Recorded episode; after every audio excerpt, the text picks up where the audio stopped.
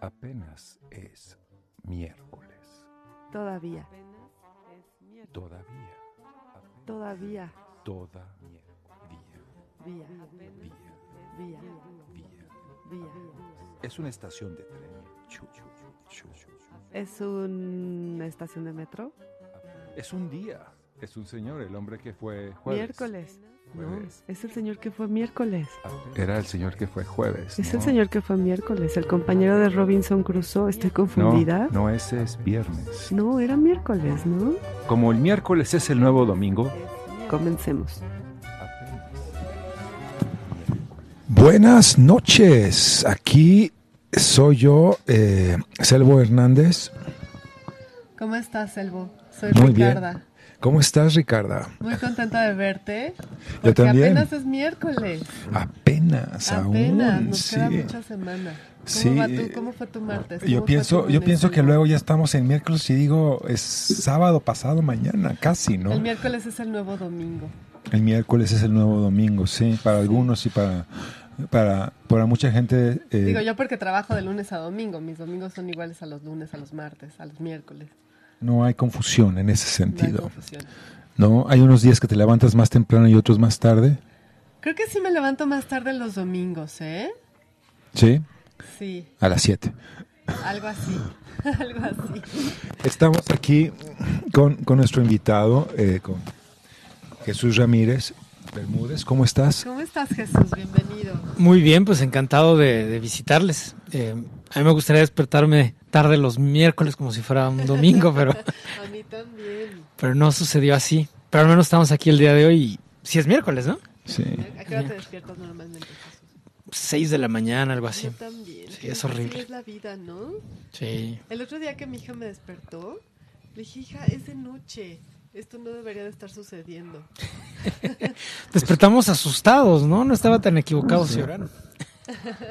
Despertamos asustados, sí. A veces más, a veces menos.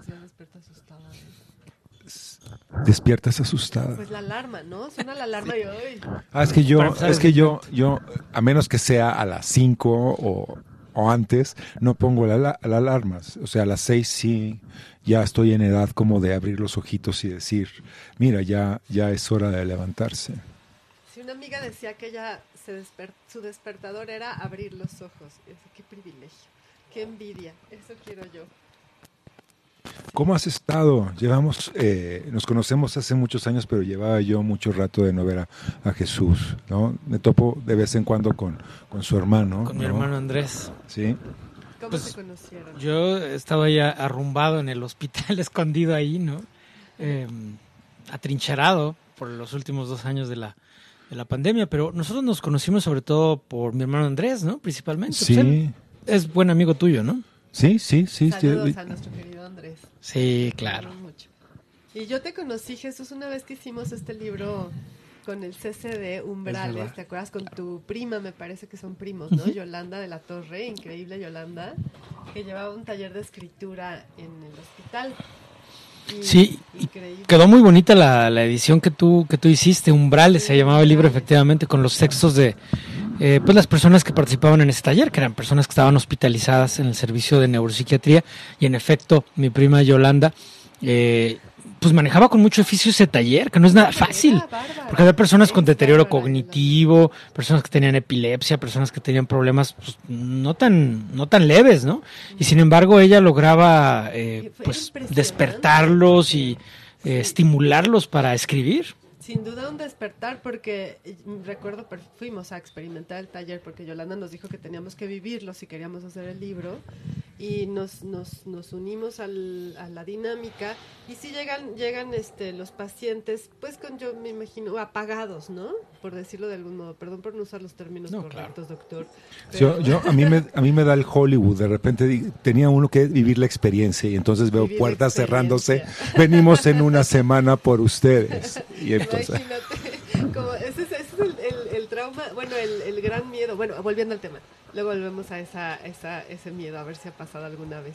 Pero están apagados los, los pacientes y conforme Yolanda los iba induciendo a esta experiencia creativa a través de la escritura, porque pues finalmente es una creación, que es algo de lo que me gustaría muchísimo platicar contigo el día de hoy. Eh, lo, terminaban despiertos, enérgicos, con mucha vida, compartían sus textos y leer los textos era impresionante. Fue un libro que a mí me costó muchísimo trabajo porque, porque no es fácil leer escrituras eh, tan duras, ¿no? Son muy duras esas escrituras. Cierto, porque tienen, digamos, el sentido de los textos como tal lo es, pero aparte, yo me imagino que también como para desde el punto de vista editorial no es fácil, ¿no? Porque muchas son escrituras fragmentarias. Sí, o eh, solamente como las que hace Pollens. Tú deberías estar en el taller de Yolanda de la Torre tomando los Pollens. ¿Cómo se llama tu escritura esta que haces? Asémica. Escritura sémica, pero la, la, escritura sémica es, eh, como lo dice, como lo describe, lo mismo es un poco dejar ir el, el signo. Y eh, lo que dice no es algo que puedas decir como se dicen las palabras, justamente, y hablando de, de interruptores, ¿no? ahora que está con nosotros Jesús, eh, fue algo que, una experiencia que tuve ayer con mi, con mi hijo Ricardo. Uno juega memoria y generalmente pues son dos figuras iguales las que reconoces. Y eh, ayer estuve jugando una memoria con él en la que cada figura corresponde a un texto. Y entonces Ah, tú eh, pones luz y tienes que buscar el foquito. O si tiene luz con mayúscula, tienes que buscar a la señorita que se llama luz. Y entonces ahí como que hay dos clics. O sea, a la hora de que reconoces dos figuras, sí, sí son, sí, sí es como más rápido que a la hora de que ves el texto y tienes que buscar la imagen o ves la imagen y tienes que buscar el texto, ¿no? Interesante. Hay una cuestión de que sí son de dos, es, es bicolor, entonces eh, los textos son de un color y las imágenes de otro, no, no, no, Los extraños caminos del cerebro. Sí, entonces sí, la, a la- eh, nosotros, yo que reviso tanto la cuestión objetual de, de las palabras, ¿no? Como, como eh, por ejemplo, murmullo es distinto a murmullo. eh, eh, me di cuenta de, de cómo te tardas más en reaccionar al respecto de relacionar palabras con imágenes y eso que nos entrenan, a bueno, se supone que nos entrenan a lo largo de años en la escuela, ¿no? Como diciendo, this is red and this is a ball and this, this is whatever, ¿no? Tal cual. O eh, esto es una pelota, la ¿Le quieres pelota hacer bota. una consulta a nuestro, nuestro neurólogo presente? Al respecto de, de mi sinapsis, dices. Y de, y de lo que le sucede a, a Ricardo. Uf. No, él es ¿Te como... pasa mucho, Jesús, de que llega la gente y dice, oye, yo tengo una duda, ¿cómo es que pienso y mi mano se mueve? ¿Sí? ¿Te pasa? No, fíjate que me, me pasa al revés porque yo, yo escucho a los demás y quiero, quiero saber más de eso, o sea, de eso que están hablando, ¿no? Para, para tratar de aumentar mi, mi muestreo, que no, que no necesariamente es de problemas clínicos, sino pues, me- exacto, me interesa mucho la continuidad entre los problemas clínicos y los, y los problemas no clínicos, por así decirlo, que son pues, todos los demás, ¿no? Entonces, eh, me interesó eso de la, de la escritura, literatura asemántica o Escritura asémica. asémica. Ah, fíjate que yo lo, yo lo, lo convertía a semántica, Así que no. que pero no, necesariamente. Pero Porque sí tiene un sentido, pero no tiene un sentido. pues es que me acordé de, de, de un de un texto que, que incluí aquí en, un libro, que es un, un diccionario de neologismos, justamente que, que hacen los pacientes. Y hay unos que son francamente interesantes, ¿no? O sea, eh, mm, palabras que ellos, que ellos inventan y que no, no sabemos. Por ejemplo, aquí apareció palamuco. Palamuco es un moco malo que hace ácido, que hace volverse pálidos, que hace venir la rabia y que hace llevar las páladas, es decir, causar daños. Este neo- neo- neologismo eh, aparece en un, en un libro de Sergio Piro que se llama El lenguaje esquizofrénico, pero hay otros que son aquí de, de- mis propios pacientes, por ejemplo, el, muñequismo. Ese es un término de una paciente que hablaba mucho estos muñequismos, por ejemplo, ¿no? Eh, Muñequismo en cuanto a hacerse, hacer como muñecas o hablar de, de las muñecas de, de los brazos. Bueno, es que una cosa muy interesante del- de, de la invención de, de palabras en, en- en el terreno clínico es que puede va- ser varias cosas, ¿no? A veces es una palabra que el, que el paciente eh, atesora, ¿no? Y que le inventó y que tiene un significado muy profundo eh, para él o para ella. Otras veces es, digamos que un invento casi aleatorio, prácticamente un error, pero un error que construye de alguna manera una, una palabra también, ¿no? que no tiene realmente un significado muy conocido, como sucede en el terreno de las afasias. O sea, prácticamente personas que tienen lesiones cerebrales y desarrollan problemas de lenguaje, pueden aparecer neologismos afásicos. Y en personas que tienen psicosis y, en esta eh, cuestión como de pensamiento divergente, también pueden aparecer neologismos. Entonces es muy interesante eh, de alguna manera compararlos, ¿no? O sea, los que surgen en teoría por una lesión y los que surgen por procesos más bien como creativos, divergentes, idiosincráticos, ¿no? De personas que están muy ensimismadas y que tienen como una especie de simbología privada. Eso es lo que pensé. Qué interesante. Bueno, supongo que todos tenemos nuestro pequeño, nuestro pequeño eh, closetcito con nuestras simbologías. ¿no? Ah, yo nada más. Ale, ¿tú tienes tu pequeño closetcito de, de, fetiches? No. Que las que somos mamás nos encanta cuando las hijas dicen, este, ay, no me acuerdo ahora todo lo que decían mis hijas, porque tengo muy mala memoria y me, no me digan mis hijas. Pero yo tenía anotadas todas las palabras que inventaba, porque los niños son extraordinarios en la invención de palabras, ¿no? Y en la, Tienen las neuronas nuevas. Sí, sí, sí. ¿Tiene que ver o no? Pues es un, es un campo fascinante de estudio. No, no, no, no me declaro experto en el desarrollo del lenguaje, pero pues es un tema que ha provocado debates muy serios, ¿no? Como el de Chomsky y Skinner, y, cómo se forman esas palabras erróneas, ¿no? Si responden a ciertos paradigmas, ¿no? Este, donde, donde los niños corrigen los errores gramaticales que nosotros aprendimos por, por, por, educación o por convención cultural, ¿no? En fin, es todo un tema, pero no, no me declaro experto. Mejor, mejor si quieren desviar la entrevista para otro lado. Eres experto, Jesús. Eres un gran lector. Déjenme contarles que llegó Jesús a la librería y encontró cosas, eh, pues que ya nadie ve, eh, porque creciste en una familia increíble, ¿no? Y este, y eres un gran, gran lector, cosa que te ha llevado, te preguntaba hace rato cuántos libros has publicado y son cinco. Este, son muchos libros, sobre todo para un tema tan específico y tan, tan diferente pues a lo tradicional que es lo que se vende. O sea, normalmente los editores publican novela porque es lo que se vende y lo tuyo es de un campo muy, muy, muy específico. Decía Ricardo, el Oliver Sacks mexicano, pero más bien es como el Jesús Ramírez Bermúdez, ¿no? Del mundo. Más bien sería el, Oliver Sacks sería el Jesús Ramírez Bermúdez de, los ingleses, por decirle de algún modo. tuve el privilegio de, conocerlo, al, al, doctor Sachs, eh, en un evento en Estados Unidos y ya tenía como un em, trastorno del movimiento, un temblor que le hacía... yo no sé si tenía alguna forma de parkinsonismo o algo semejante. Entonces daba las conferencias con mucho énfasis como levantándose, ¿no? Eh, de, puntitas y haciendo ciertos eh, gestos, ¿no? Como para enfatizar su, su para enfatizar su, su, discurso, pero en esa ocasión nos hablaba sobre la música. Era cuando sacó el libro de musicofilia. Entonces, bueno, yo, yo me siento como heredero de alguna manera de, de, una tradición que incluye a Oliver Sacks, a su maestro a su vez, que fue Alexander Luria, digo, eh, porque él lo declaró así, que era como su maestro de la escritura clínica, ¿no? y y bueno, pues eh, eh, es interesante, ¿no? Que ha habido una tradición de escritura clínica. Eh, en particular, tuve el privilegio de que mi maestro fue el doctor Francisco González Cruzí, que es un gran ensayista. Y, la, verdad es que me, contagió mucho esa vocación por el ensayo. Y también, la verdad, mis compañeras del, grupo del, del FONCA, que era Valeria Luiselli y era Viviana Benchushan. Entonces, también a ellas les les mando la dedicatoria de que por su culpa me, me quedé ahí como en el rollo de la, del ensayo, que además yo creo que ellas ya hasta se fueron a otra cosa, ¿no? Pero este, a, mí, a mí ya me gustó ese, ese género. yo creo que pero, también... En lo que, perdón, perdón, en lo que leía, que siempre registraste tus casos, ¿no? Que tenías alguna, tienes casos de hace mucho tiempo que registrabas, este, con la escritura y que me imagino que luego al llevarlos al formato libro tienen cierta transformación, pero...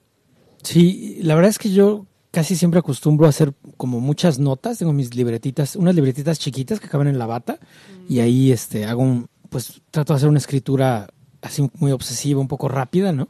Eh, para ir tratando de capturar en forma lo más fidedigna que sea posible el, el, el discurso de mis pacientes, ¿no? Porque verdaderamente a veces siento que, que no es, ni el oído ni nuestro aparato de interpretación está preparado para escuchar esas cosas. Entonces, yo siento que si no lo transcribo bien, voy a adulterar de alguna forma las, las ideas ¿no? de, mis, de, de, mis pacientes. Entonces, y estoy seguro que sin querer ocurre un poquito ese proceso, ¿no? Lo que sí puedo hacer a veces es que ya que hice esas transcripciones, luego las paso en limpio y luego ya puede ser que edite un poco para darle un, un poco más de forma literaria, ¿no? Pero, pero trato de, de, simplemente depurar lo que está ahí, ¿no? O sea, eh, porque, insisto, creo que lo más valioso es rescatar de alguna manera ese, ese discurso, ¿no? Eh, entonces sí, sí hago muchas notas obsesivas, mucho, tengo muchos cuadernitos, tengo un montón de cuadernitos y muchos todavía no los he pasado en limpio pero estoy preparando de alguna manera, tengo varios libros ahí que, Ay, que ya tengo imaginados, ¿no? En mi, en mi, imaginación ya existen. Porque además, bueno, perdón, Pelens, ahora le preguntas. Voy a agarrar el micrófono. Porque además algo que me gusta mucho es que lo vas combinando con tus propias experiencias, ¿no? Que si te subiste al avión, que si estás observando el paisaje, que si estás esperando, o sea, tu misma vida se entreteje entre todas estas historias y resulta bueno, a mí me, me, me, me, impresiona, me acerca mucho como a este trabajo tan difícil que seguramente es el que tienes, como conectado con tu vida y, entregado al lector. Es un bonito ejercicio ese, ¿no? Sí, Salva, muchas gracias. Eh, bueno, ustedes se dedican a la literatura y realmente saben de qué se trata todo esto, ¿no? Pero, por ejemplo, yo en, en este libro que se llama Un diccionario sin palabras, aquí hay una parte que es una bitácora clínica, y trata de ser efectivamente bastante obsesiva, bastante detall detallada y detallista, en el sentido de, según yo, o sea, mi, mi, intención, ¿no? Quién sabe si fue lograda o no, pero era como ir haciendo una narración lo más pormenorizada de mis pensamientos, ¿no? De mis pensamientos clínicos. Pero claro, entonces el pensamiento clínico, por ejemplo, se puede ver interrumpido porque el, avión ya aterrizó efectivamente, o volteaste y viste una nube y entonces cambió tu proceso de pensamiento, etcétera. Entonces, ahí es donde se vuelve como narrativa. O sea, es ensayo, pero sí se convierte en narrativa porque mi objetivo era como hacer una narrativa de ese proceso de pensamiento, ¿no? Y, y, y tu cabeza. Sí, y entonces hay algunos capítulos, hay algunos capítulos donde, donde, por ejemplo, es un día completo, pero hay otros capítulos donde es, según yo, un minuto, ¿no? Uh -huh. Un minuto, o sea, todo lo que, por ejemplo, la anticipación, cuando ves el expediente dices, ah, mira, va a venir una señora que es la mamá y la hija y no sé qué, y, y bueno, ya van a entrar, ¿no? Entonces, la anticipación, ese instante antes, ¿no? Pues traté de ponerlo en palabras y, y así, ¿no? Sí, o el saludo, ¿no? Lo que sucede durante el saludo. Pero claro, es una reconstrucción. Que sí, pues sí, es una reconstrucción literaria de, de, todo eso, ¿no? Justamente sí. Eh, eh, bueno, te describes como ensayista, pero much, eh, mucho de lo que haces está a matacaballo entre lo narrativo y lo, eh, o sea, y lo ensayístico, o es una narrativa reflexiva, más bien, ¿no? Eh, quiero, quiero especular, más bien, que sí, eh, tanto, si uno está haciendo narrativa, bueno, todo es una narrativa en última instancia, claro. justamente, pero eh, hay una hay un hay un algo que tiene que ver con los mecanismos de la narración en tu especulación y en tu reflexión al respecto de, de no diría de tu proceso creativo sino de eh, de esta exploración de la mente humana a partir de cada uno de estos casos y, personas en particular. Sí, tienes mucha razón y a mí, me gusta mucho esa pues frontera entre los géneros, como tantos otros hoy en día, ¿no? Pero en particular, digamos que el género que yo traigo, siento que Nos interesas sin, tú, ¿no? Los demás el, no sé el, quiénes el, sean. el género que yo cultivo sin querer es, yo le llamo, pues es que es el ensayo narrativo, ¿no? O sea, es un ensayo narrativo porque creo que el ensayo tiene esa, tiene esa naturaleza, pero claro, me permite a mí también incluirme como, como personaje dentro del proceso, porque además siento que es lo más honesto, ¿no? O sea, si, si de alguna manera el, el, ensayo pretende hacer una abstracción, en cierta forma, una abstracción de, de, lo que aquí sucede, ¿no? De lo que sucede aquí, bueno, en el hospital o donde sea. Eh, entonces, en esa abstracción, de alguna manera, también está la figura del, del observador y, y, y, también el observador también puede ser observado, etcétera, ¿no? O sea, o queda una especie de sombra del observador que se mete y pues viene a ser un poquito como el principio de incertidumbre, ¿no? El principio de incertidumbre de, de, de Heisenberg. Heisenberg. Claro, de que uno no puede, de que uno no puede medir correctamente la, la temperatura de una tina porque cuando metes el termómetro ya, ya modificas.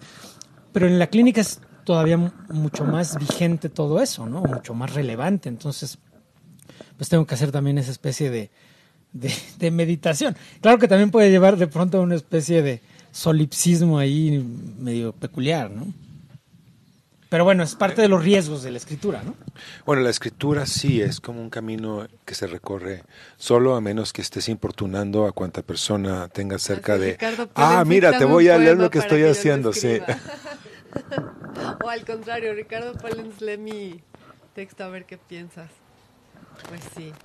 No, el, el- y además lo que, lo, lo que, lo difícil que debe ser, que es lo que yo pensaba, seleccionar los casos, elegir los temas, tirar una línea. Por ejemplo, este libro que, que tienes aquí, que es La la melancolía creativa, que es algo que, ay, que, que bueno, que es un tema pues muy importante para ay, yo yo qué hago yo hago psicoanalista te voy a contar Jesús ya que estás aquí ¿verdad? mira no quería importunarte pero hago yo hago psicoanálisis freudiano lacaniano puro y duro con una psicoanalista la doctora Silvia Heiser le mando muchos saludos la, la- no, bueno pues es mi psicoanalista tiene 82 años.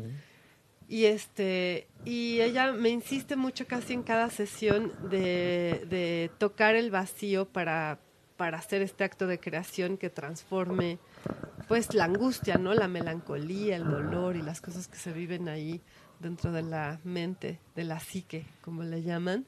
Y este, y este, este libro tuyo eh, toca esos temas que son pues de todo nuestro interés, porque siempre hay una gran pregunta. Yo, yo, el otro día que estaba aquí, Ricardo, este, justo siendo mi escucha, eh, le dije, oye Ricardo, tengo que dar una conferencia y no sé de qué es, y estaba yo muy angustiada, ya vete porque tengo que trabajar. Y volteé y me dice, Selva, ¿quieres que te ayude? Le dije, no, no, no, tengo, te- no tengo tiempo.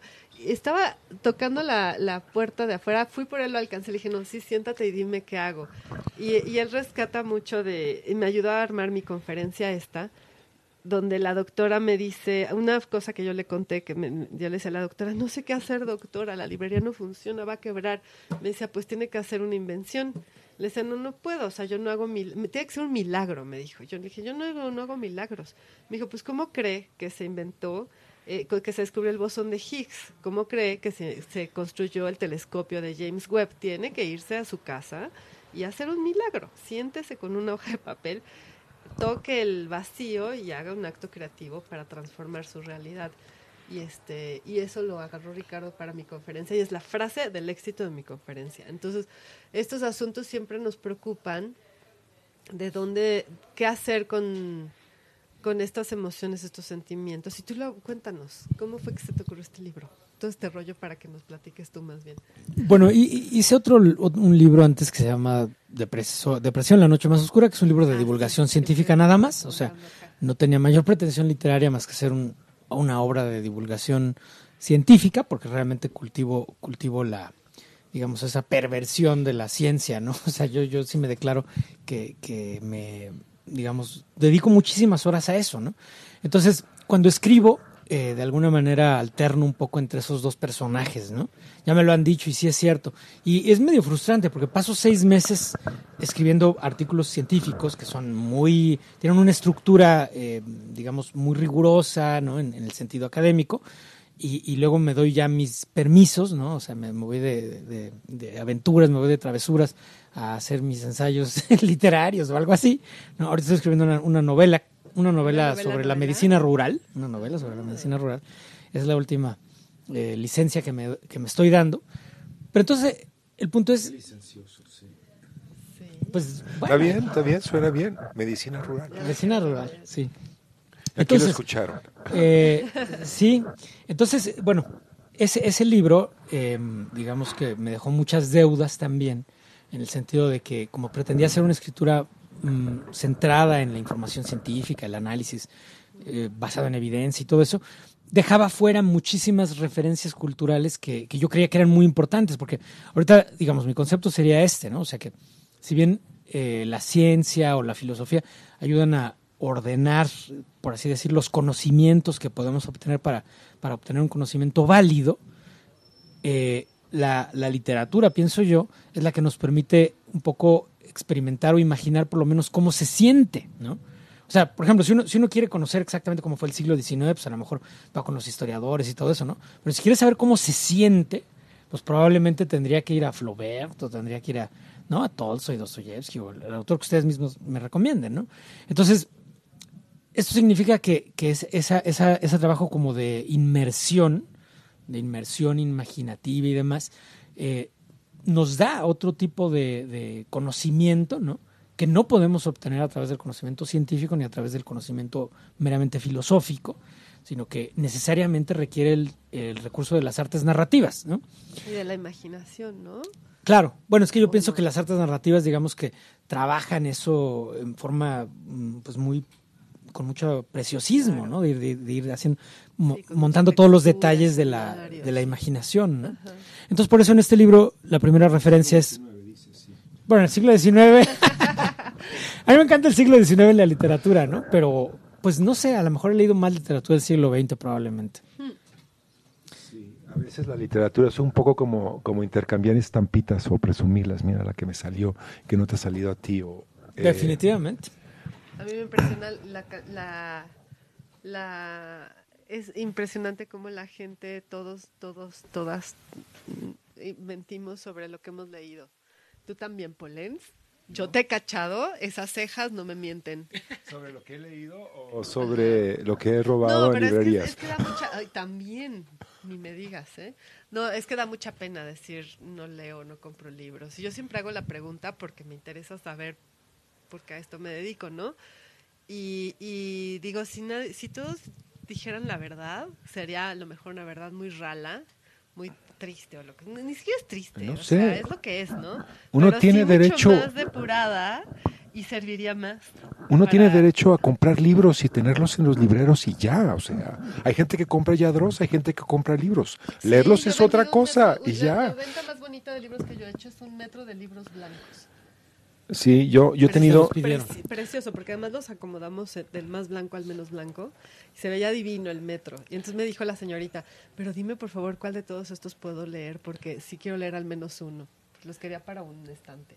Exacto. Bueno, yo, yo he tenido el compromiso de leerme mis, mis ladrillos, pero ya y irme deshaciendo de ellos, ¿no? ¿Ves? Ya Está el Doctor Faustus ya lo leí, ya dije, bueno, bye. Doctor Faustus, yo no he leído el Doctor Fausto. Tengo un montón de libros en mi casa que no he leído. ¿no? O sea, los tengo ahí para, Se pegan leer- por osmosis. para leerlos. Pero de los que sí he leído, eh, están, por ejemplo, los de Robert Graves, que es con, con el autor con el que empieza Ah, este, sí, este libro. tú a- a Robert Graves, sí. Pues sí, admito que estaba yo como obsesionado con, con Robert Graves y, y es culpa de mi, de mi padre, él fue el que me, el que me infectó con ese... Con, Papá de, de Sí. Jesús. Qué increíble haber sido hijo de tu padre. Pues, ¿qué te puedo decir? La verdad fue un gran cuentacuentos. Ser hijo de tu padre. Es ¿Cómo un gran cuentacuentos. Eso. ¿cómo, Es un cómo era eso? Nos contaba muchísimo. Son tres hermanos Sí, varones. los somos tres hombres, sí. Ajá. Exactamente. Pobre de mi madre, ¿no? Es el comentario Ah, esa es la obligado. más feliz. Bueno, todas las mamás somos felices. Yo creo que sí. bueno, que sí. no sé si todas. Y ella es una mujer muy sí. generosa, pero pues también tener que enfrentar a tres este, mocosos es complicado, ¿no? Imagínate los de niños, No, cómo pues, eran. Yo Con creo el que éramos una peste, francamente. Con el cuentacuentos de tu- Curiosos, inteligentes, así como que vamos a hacer padre una todo bomba el de tiempo. Estaba narrando historias y, y- Increíble. y- y nos fuimos, tuvimos la suerte de que eh, esas narraciones tempranas eran siempre eh, mitología, ¿no? Mitología griega, o sea, romana, griega, romana, y, y mitología oriental, ¿no? Eran, eran las dos fuentes clásicas. O cuentos de las mil y una noches, que podría ser mi tercera fuente, y quizá la más querida de todas para mí como escritor, o sea, las mil y una noches, probablemente, si tuviera que elegir un libro para la isla desierta, pues me llevo yo. Las me mil y una noches, sí. Probablemente. Habría que discutir qué edición te llevarías, ¿no? La traducción de Burton, por ejemplo. Me encantaría tener la traducción de Burton, porque Burton es un autor al que admiro y respeto mucho, pero no tengo la traducción de, de- de Burton. ¿Se consigue? Yo no, no sé. No lo sé, supongo que sí ha de no conseguirse. sé, yo pero- tenía la de lecturas clásicas para niños, la de la CEP. Y sí, la leía mucho. Yo tengo una tra- dibujos de Montenegro, perdón. Ajá. Pues yo no sé ni qué traducción tengo. Es una, una traducción que viene en dos tomos. Es, son- es toda la obra completa, pero no sé quién fue el traductor, francamente. Pero me encantaría tener esa traducción de... A lo mejor De es la que Burton. leíste y no te has dado cuenta. No creo, Bueno, pero, ya te habrías dado cuenta. pero ojalá. Me acordé de una novela donde Burton es el protagonista. Ah, sí. Una novela de ciencia ficción que se llama El mundo del río. Y él, y él por alguna razón, el, el autor de ciencia ficción lo eligió para que él fuera el protagonista junto con Mark Twain. Son los dos Ay, protagonistas de esa novela. Sí, Qué divertido. es una gran novela de ciencia ficción. Hay que leerla. Pero bueno, el punto era que eh, Graves eh, cuenta esa historia de, de Hércules eh, en su libro eh, El Bellocino de Oro. Sí. Y, a, y a- y a mí me pareció que, o sea, esa historia de alguna manera mm, yo tenía que recrearla, ¿no? O sea, prácticamente, o sea, era como un, un- algo que yo quería hacer, ¿no? Me pasa mucho eso, ¿no? No sé si a ustedes les pasa también como escritores que, que leen algo y quieren recrearlo en cierta forma. Sí, ¿no? yo tengo la hipótesis de que todo escritor nace del... No todo, pero todos los buenos escritores nacen primero de un impulso provocado por la lectura. Estás leyendo y lo que quieres es hacer algo parecido, porque te, te emociona y te, te gusta tanto que muchas lecturas te llevan a, a escribir, yo creo. O sea, no necesariamente publicar, pero sí escribir. ¿Sería el trabajo de la Sí. mímesis que le llaman? No sé, o sea, a mí sí, personalmente, yo escribo mucho de closet y ¿Ah, escribo, sí? escribo mi diario desde los seis años. Y sí recuerdo, cada vez que leo algo que me entusiasma, quiero escribir. Y quiero escribir, y quiero escribir. Y, y me sale muy mal, pero lo hago con mucho entusiasmo. No sé, no sé, pensé que ibas a decir que venía de, de los huevos, que los escritores eran de algún modo No, reptiles bueno, o, sí, también. O sea, también hay... o pájaros. ¿Tú qué opinas, Jesús? ¿Tú que sí le sabes al cerebro? ¿Qué se siente saberle al cerebro? Qué emocionante, es algo tan, tan... Bueno, todos traemos uno. Sí. Puesto, Pues, sí. Mira, la verdad es un motivo de, de- de fascinación y sí confieso que en el hospital estamos, somos muy fetichistas con ese tema del, del cerebro porque, digamos, nunca es suficiente, ¿no? Entonces, por ejemplo, em, los psiquiatras muchas veces hablan sobre el cerebro, ¿no? O mencionan palabras que tienen que ver con el cerebro, pero no todo el tiempo ven el cerebro, ¿sí? No, no siempre ven el cerebro. Ya en el campo de la neurología o la neuropsiquiatría o otros terrenos, por lo menos miras al cerebro. Pero ¿qué es lo que realmente miras? Imágenes cerebrales. ¿Y qué es lo que miras?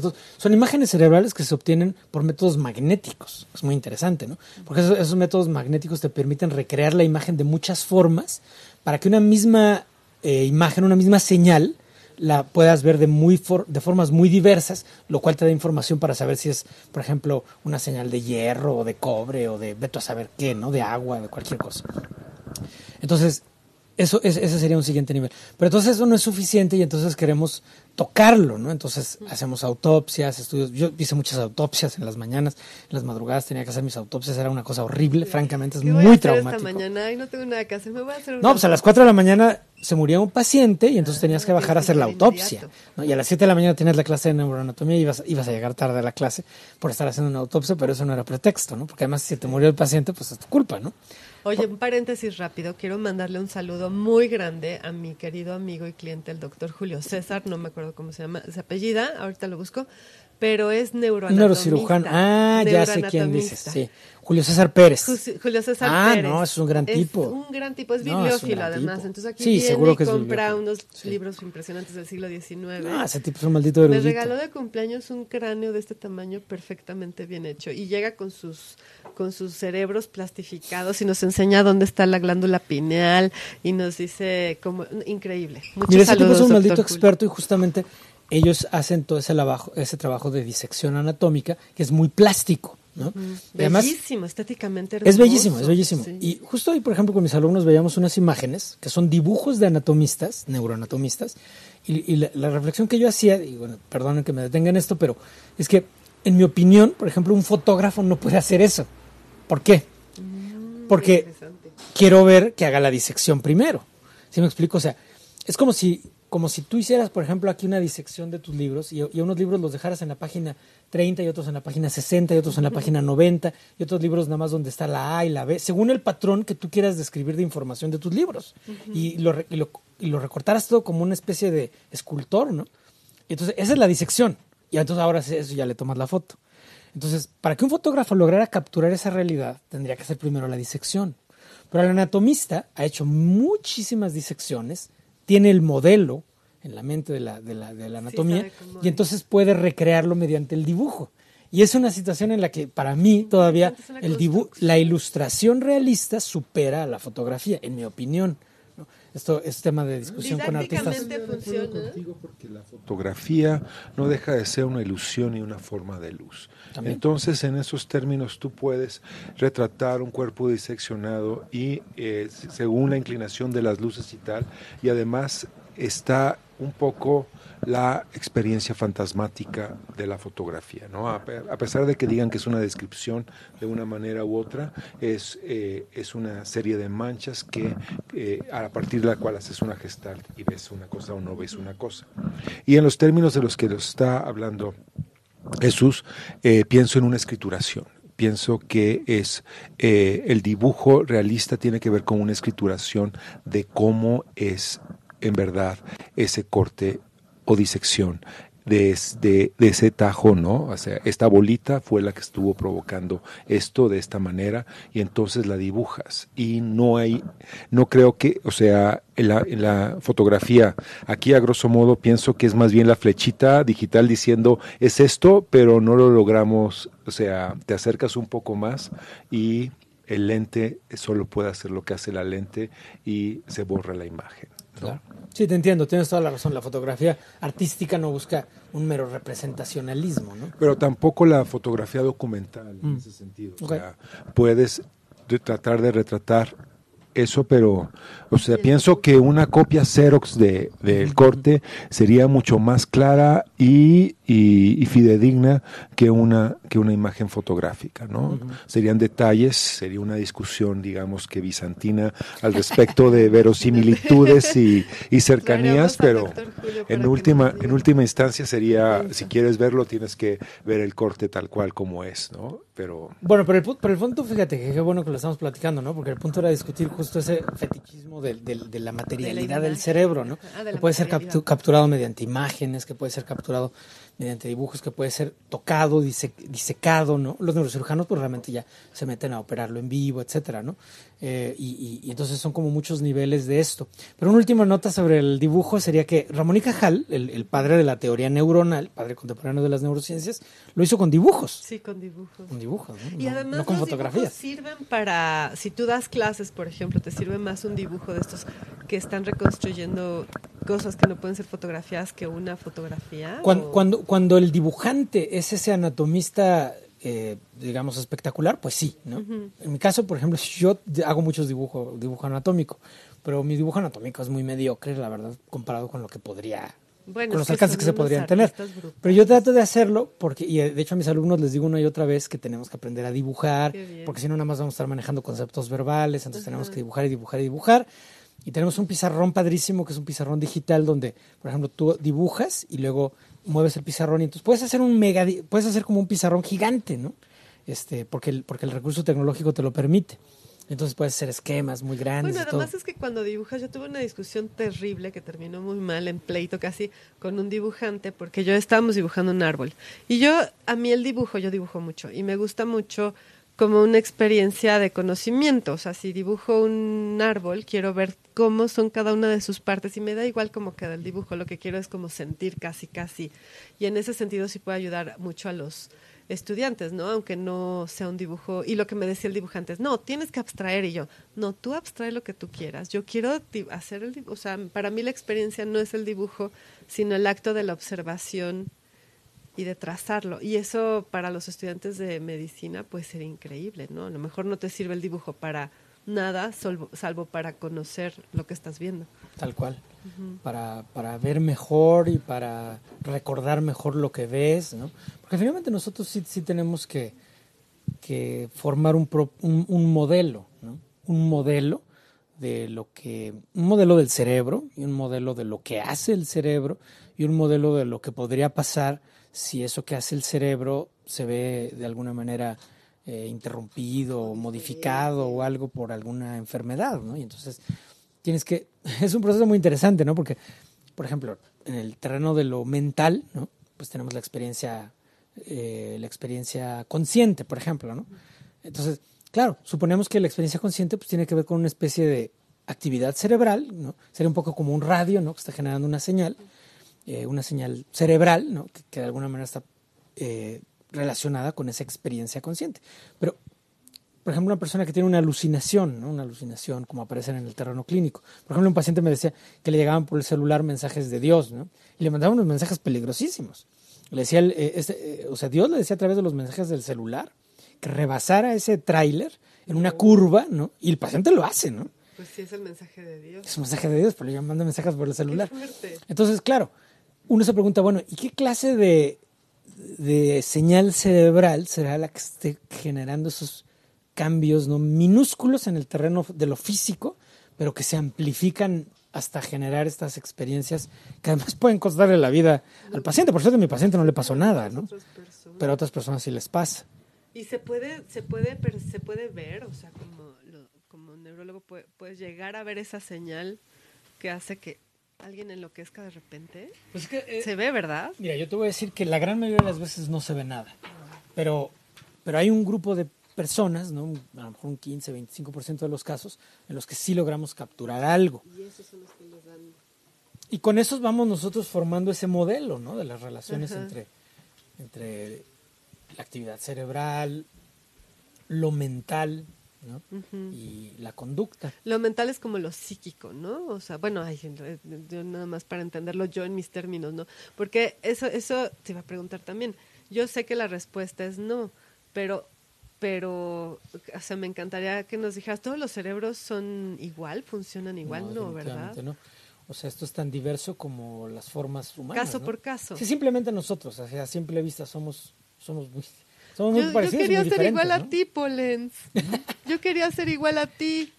Sí, te faltan mis lentes. Eh, No, oye. Creo que lentes sí tengo. Creo que es lo único que no me falta, de hecho. Los tienes puestos. Sí. No, no, no tiene puestos los lentes. Podría tener, ya seríamos idénticos. Mira. Pero sí, qué interesante. Pero y las señales, o sea, también, ¿no? Es un poco como cuando la gente habla con gente que no está ahí en las series de televisión, supongo, ¿no? Que va en el coche y de repente se le aparece el papá muerto o eh, un poco esa expe- experiencia alucinógena se parece a ello, Yo supongo. creo que sí.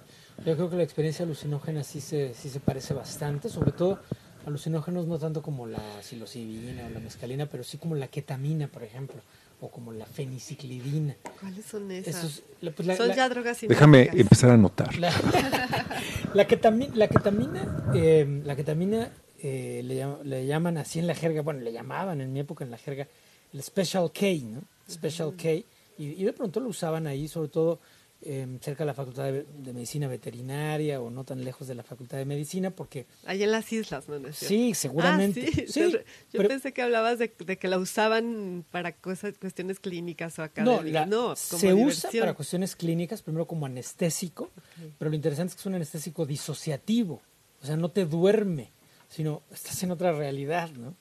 Eh, y se usaba sobre todo en ginecología. Ahora lo usamos a veces incluso en casos de depresión grave, ¿sabes? Pero Ah, es lo que dicen, ¿no? Que los, este, por ejemplo, la ayahuasca y esas cosas eh, cambian, Pues ayudan, hay gente, ¿no? que- hay gente que lo está usando, hay gente que lo está investigando. Eh, yo creo que en eso yo, yo todavía no tengo una imagen clara, ¿no? Eh, de, de- de qué capacidad tiene eso de tener realmente propiedades terapéuticas, ¿no? Y no me gustaría decir alguna cosa irresponsable aquí con Así ustedes. de ¿no? váyanse a comer los hongos a Veracruz. No, o sea, yo estoy seguro que hay gente que le, que le, que le hace un inmenso beneficio, estoy seguro. Pero también estoy seguro que hay gente a la que le da un mal viaje tan terrible que yo no sé predecirlo, ¿no? Entonces, claro. a lo mejor hay quien sí sepa, ¿no? Yo, yo no. Sino yo una vez estuve estuve con antidepresivos, ya ven aquí, se llama este programa de radio, este todas las cosas que no debería de decir al aire. Estuve con antidepresivos y una en una reunión de artistas me dijo un artista, "Vente a mi casa a Veracruz y te vas a curar con unos honguitos y no sé qué." Le dije a mi psiquiatra y me dijo, "Ni de broma, está súper contraindicado y aléjate de los de los alucinógenos Confianza le Sí, dos tengas. metros de digo 20 metros 20 kilómetros de distancia Bueno, yo tuve esta experiencia con el tegretol como anticonvulsivo ¿Qué es que ah una medicina no, no me funcionó el tegretol. Así estamos- Ahora, te oiga doctor sí, ¿no? Yo soy del club de los epilépticos, digamos. Y entonces la pridona sí me tiene completamente normalizado, pero el tegretol incluso escribí en algún momento un texto sobre qué me pasó usando Tegretol, ¿no?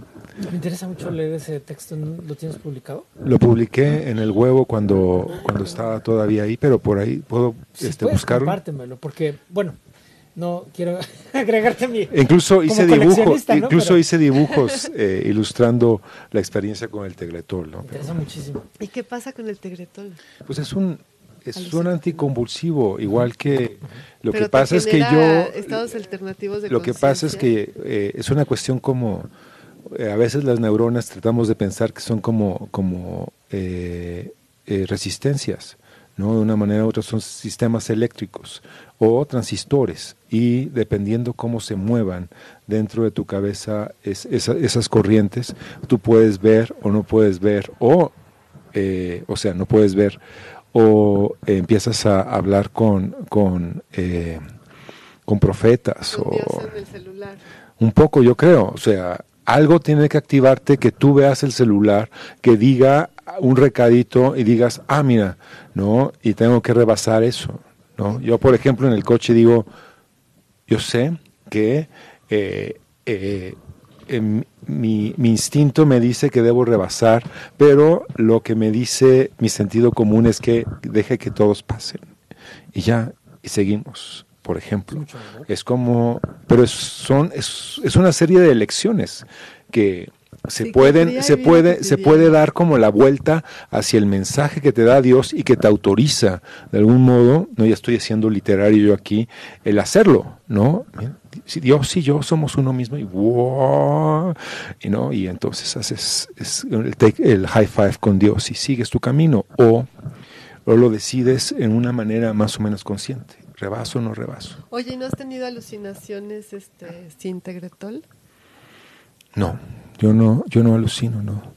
Pero pues era más bien, es como, era como, eh, era- eran como, eran Sí, como, estoy segura de era que como alucinaciones alternados- de conciencia. Alternativos. Alternativos de conciencia todo el tiempo. Es sería que estuviera yo. ¿Verdad que sí? Lo ves tú, doctor, desde lejos con los movimientos y todo. Tú lo puedes. Y no te da eso, Jesús, ya en serio, sin molestar aquí a mi adorado Ricardo. Este, de que ves a alguien cómo se mueve y dices, oh, tiene algo en el lóbulo izquierdo. Mm, el frontal está. A veces pasa cuando ves a alguien que tiene, un, por ejemplo, que camina en forma diferente, ¿no? Ahí- Ahí sí como que Dices, oh, ve casa a mi me, consultorio. me veo obligado a tratar de buscar el diagnóstico, pero... eh, pero bueno, una cosa que es interesante, ¿no? De esto que estaba, que estaba platicando, que estabas platicando, Ricardo, es este concepto de, de narrativa clínica, ¿no? A mí, me interesa mucho ese género. De hecho, en este libro, La melancolía creativa, pues trato de, de desarrollar un poco, como un subtexto, ¿no? Esa, esa temática, o sea, eh, ¿qué es la narrativa clínica, ¿no? Entonces lo, lo consigo yo como una especie de género literario que tiene muchas fuentes. Algunas son fuentes testimoniales, otros son textos de ficción trabajados por, por, por autores de ficción, otros son documentos clínicos recreados ¿no? por una conciencia literaria, al estilo de Oliver Sacks o de González Cruz, y etcétera, ¿no? Y entonces yo, yo lo veo, ese género, la, la narrativa clínica, como un punto de encuentro, de alguna manera, entre diferentes, pues va a sonar así muy pretencioso el término, pero entre diferentes epistemologías, ¿no? O sea, la epistemología de la medicina, la epistemología de las neurociencias, la epistemología, digamos, la fenomenología de en primera persona de, de quien padece el problema, ¿no? Aquí el libro, por ejemplo, le dedico unas páginas a Gerard de Nerval, por poner un ejemplo, ¿no?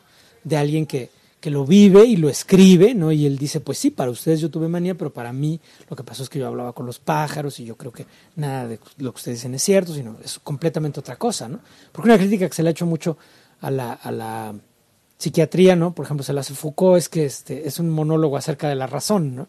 Este, la, la psiquiatría hasta cierto punto es, es verdad, ¿no? Entonces se tiene que incluir en ese, en ese, en esa conversación, pues todas esas fuentes testimoniales, ¿no? Y, y a veces se han invisibilizado también, ¿no? Y es una crítica que se ha hecho y, y es muy importante. Claro, ¿no? y además a partir de la ciencia, de la clínica o del incluso de la literatura se elimina como la experiencia del individuo, ¿no? Muchas veces o se sustituye. Pues por lo menos muchas personas se quejan de eso, muchos activistas se quejan de eso, ¿no? Y yo creo que no los podemos, bueno, yo por lo menos como médico no los puedo subestimar, ¿no? El- el- la importancia de lo que ellos están diciendo, ¿no? O sea, que, sí. que, que, que no se puede invisibilizar todas esas experiencias, porque además también es cierta la crítica que se hace a la medicina en general, ¿no? O sea, los médicos siempre narramos la historia como héroes, ¿no? Y, y, cuando les preguntas a cualquiera, ¿no?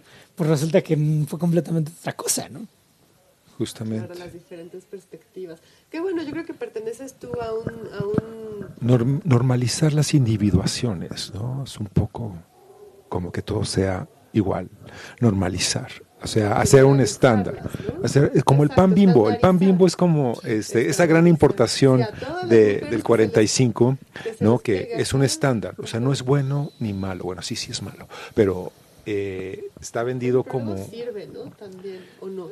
No, ah, no, ¿te refieres al pan bimbo o a la normalización? No, a la normalización. No, pero la, normalización nos estamos yendo como eh, también, es que menciona Foucault y entonces se, ah, eh, entra, entra, entra este, la historia de la locura en la época clásica, entra la cuestión política de cómo nos relacionamos, qué tan loco estás, qué tan loco no estás, ¿no? Cómo satanizas o dejas de satanizar, qué que es eh, de entrada hablar de normal, es, seguir una norma, es maestro, tienes que traer ropa, maestro, tienes que eh, pararte con la luz en el alto, maestro, tienes que dejar pasar a, los niños y a, las, señoras porque tienen prioridad. O sea, las normas son cosas que se imponen, son una cuestión como, eh, es una educación.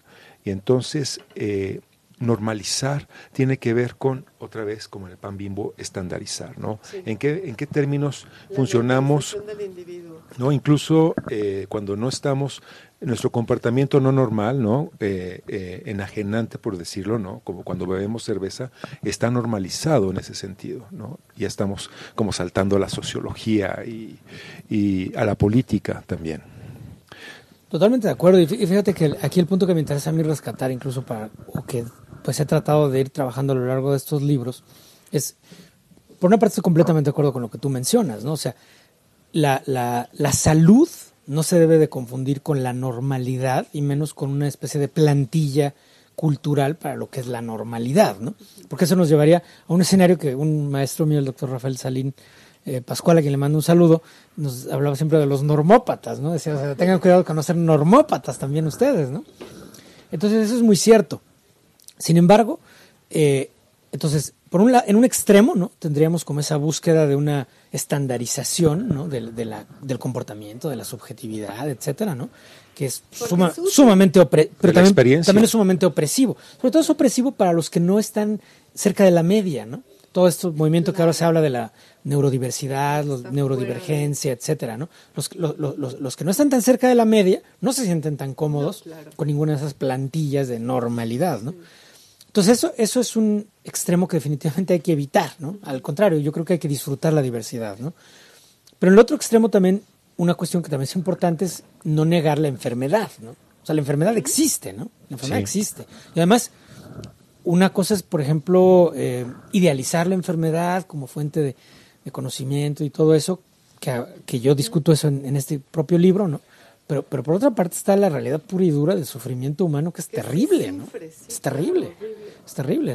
las enfermedades eh, médicas generales, en las enfermedades neurológicas o también en muchas condiciones psiquiátricas, ¿no? O incluso hasta enfermedades leves, ¿no? Ahora que está muy de moda visibilizar la depresión y decir sí ayuda, o sea, no hay que satanizar los fármacos, etcétera, que mucha gente pues sí, incluyéndome a mí, hemos logrado salir a la calle por un antidepresivo tan, también eso, solo y simple. También eso es muy, muy real, ¿no? yo creo que eh, tenemos que concebirlo como herramientas que están ahí y que hay que usarlas con sabiduría y con conocimiento y que a algunos les funcionan y a otros no, porque también otras personas te pueden narrar una experiencia terrible con un, con un medicamento X o Y, ¿no? Te pueden narrar una experiencia terrible y tampoco podemos simplemente negar eso, ¿no?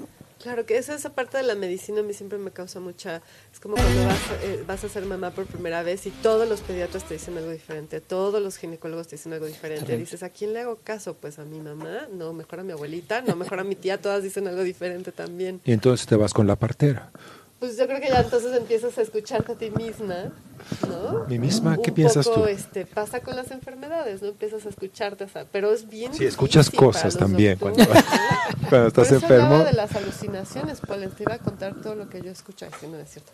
No, fíjate que yo tengo un, un, un ser- una per- un tío mío, sufrió mucho tiempo de esquizofrenia, no sé si todavía de esquizofrenia ruda y durísima, y era el tío más divertido del mundo. A todos los sobrinos nos tenía encantados con sus poemas porque se ponía a decir palabras y salían palabras y palabras y palabras y palabras hasta que él mismo no se podía contener y entraba en estados de angustia.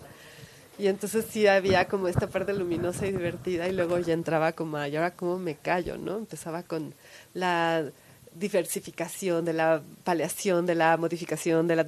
y todo termina en sion y no podías pararlo y no podías pararlo y entonces le decíamos ya, ya llevaba una hora o dos diciendo palabras y él mismo se tenía que...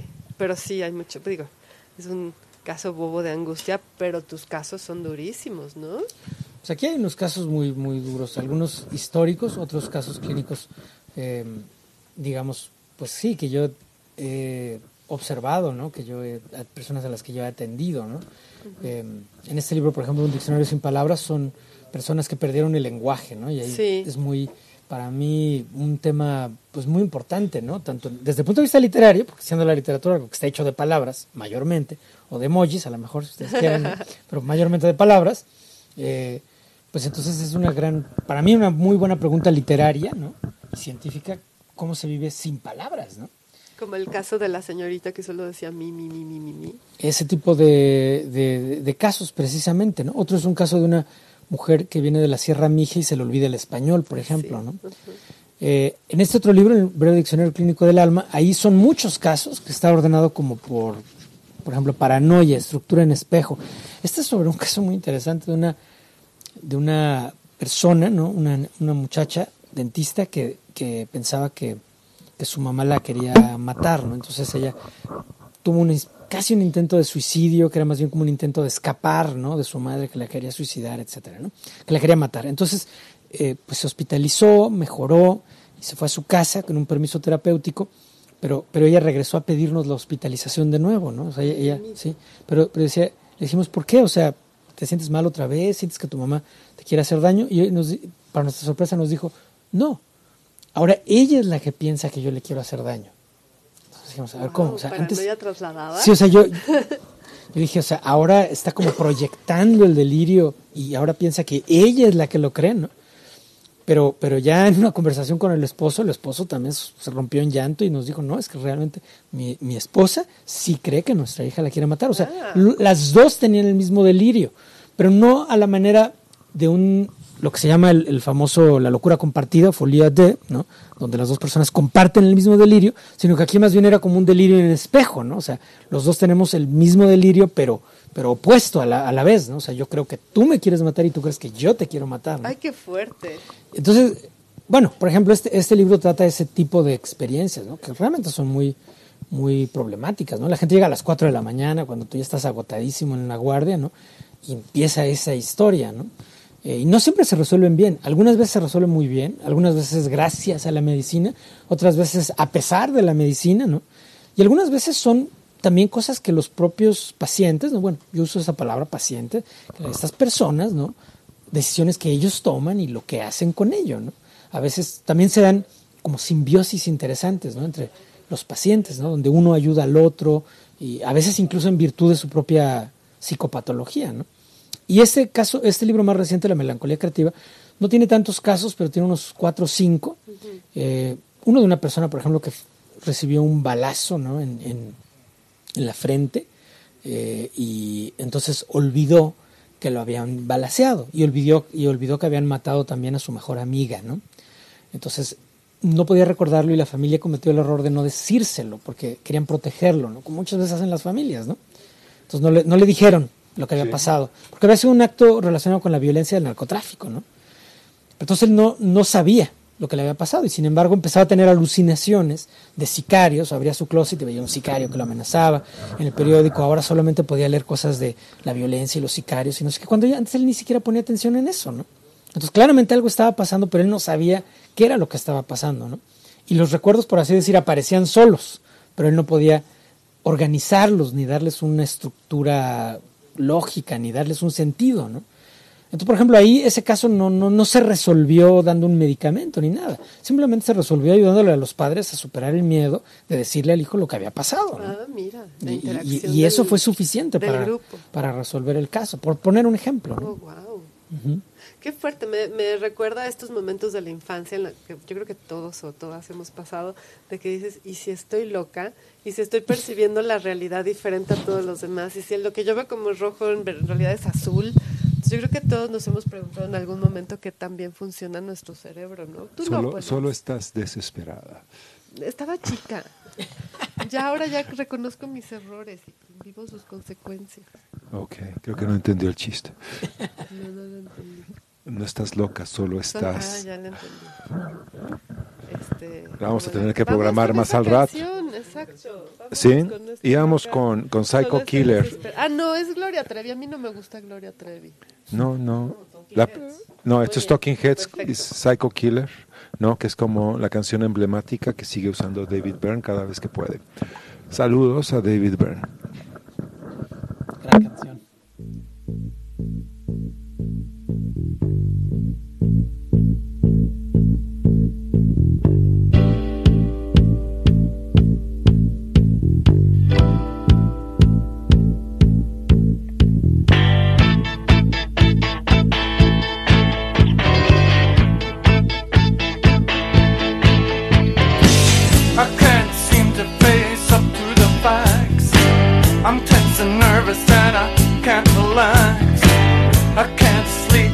my bed's on fire.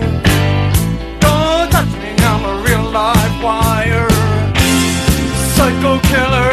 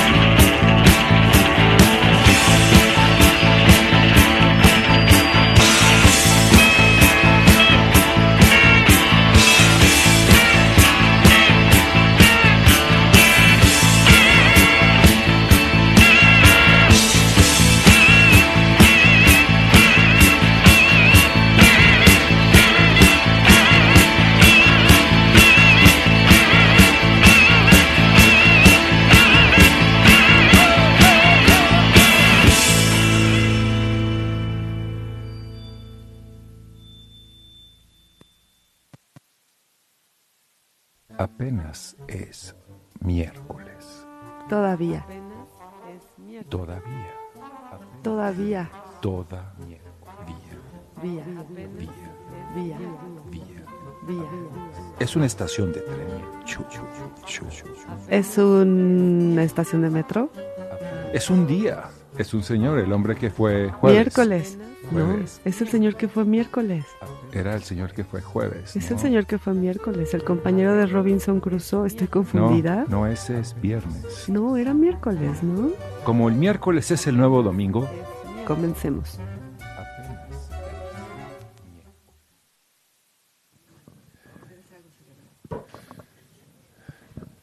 Y bueno, estamos aquí de vuelta y Ricarda se está quejando de mí porque dice que no tengo empatía hacia los animales. Es algo cerebral. Seguramente el turgesteno que te tomaste ávidamente por deporte y diversión. Es tungsteno, no turgesteno. Lo que sea que te tomaras. tomaras Pero no creo que sea tungsteno, no, es tóxico sea el tungsteno, además no tomaras, Las medicinas tienen nombres Tegretol, tegretol, Tegretol. es un anticonvulsivo.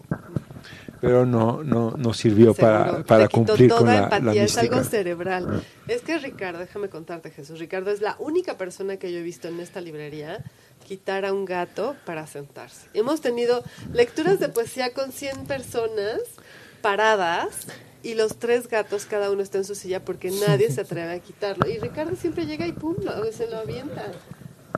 Sí, T.S. el Eliot me enseñó a tirar los gatos, así como de... ¿Así lo dice. T.S. Eliot? No, No, no, no, perdona. Tiene un Pero- libro sobre gatos, sobre ¿A cómo poco? tirar gatos sobre las eh, tirar gatos de las sillas. Sí, pero hicieron un sí, musical no. horrible en Broadway y luego hicieron una película. tiene ilustraciones de Edward Gorey, ¿no? No, no son de. Puede que Gory haya decidido hacerle Ah, ilustraciones no, claro, después, hay pero una edición, digo, con, con- pero hay muchos ejemplos del maltrato animal the en la literatura, en las familias. is a difficult matter. It's O not sea- just one of your everyday games. It, will get- it, what- it can take it, it, it can make you get mad as a hatter because cats have three different names.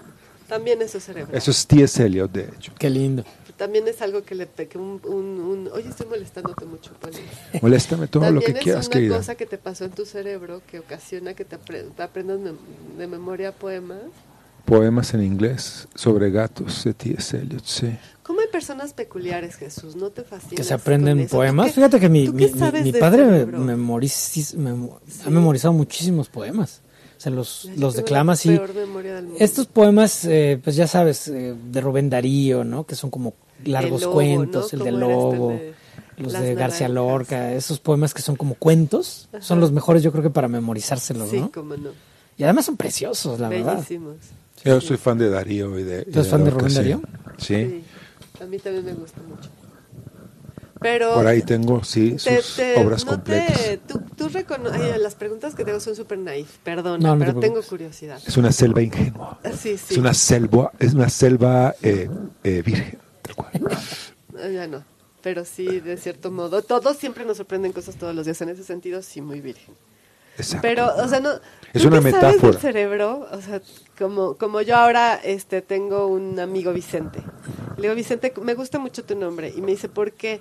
Le digo, porque se ve muy bonito cuando lo escribes. Yo, am, yo trabajo con las letras, Claro. la tipografía, y realmente la palabra Vicente entre las curvas y las, este, y las, la única ascendente ¿Te que tiene. su me visual? gusta su, sí, su forma, no su, no sé nada más, o sea, a eso me refería, pues, tú cuando ves a personas no dices, ah, le funciona así hace el cerebro.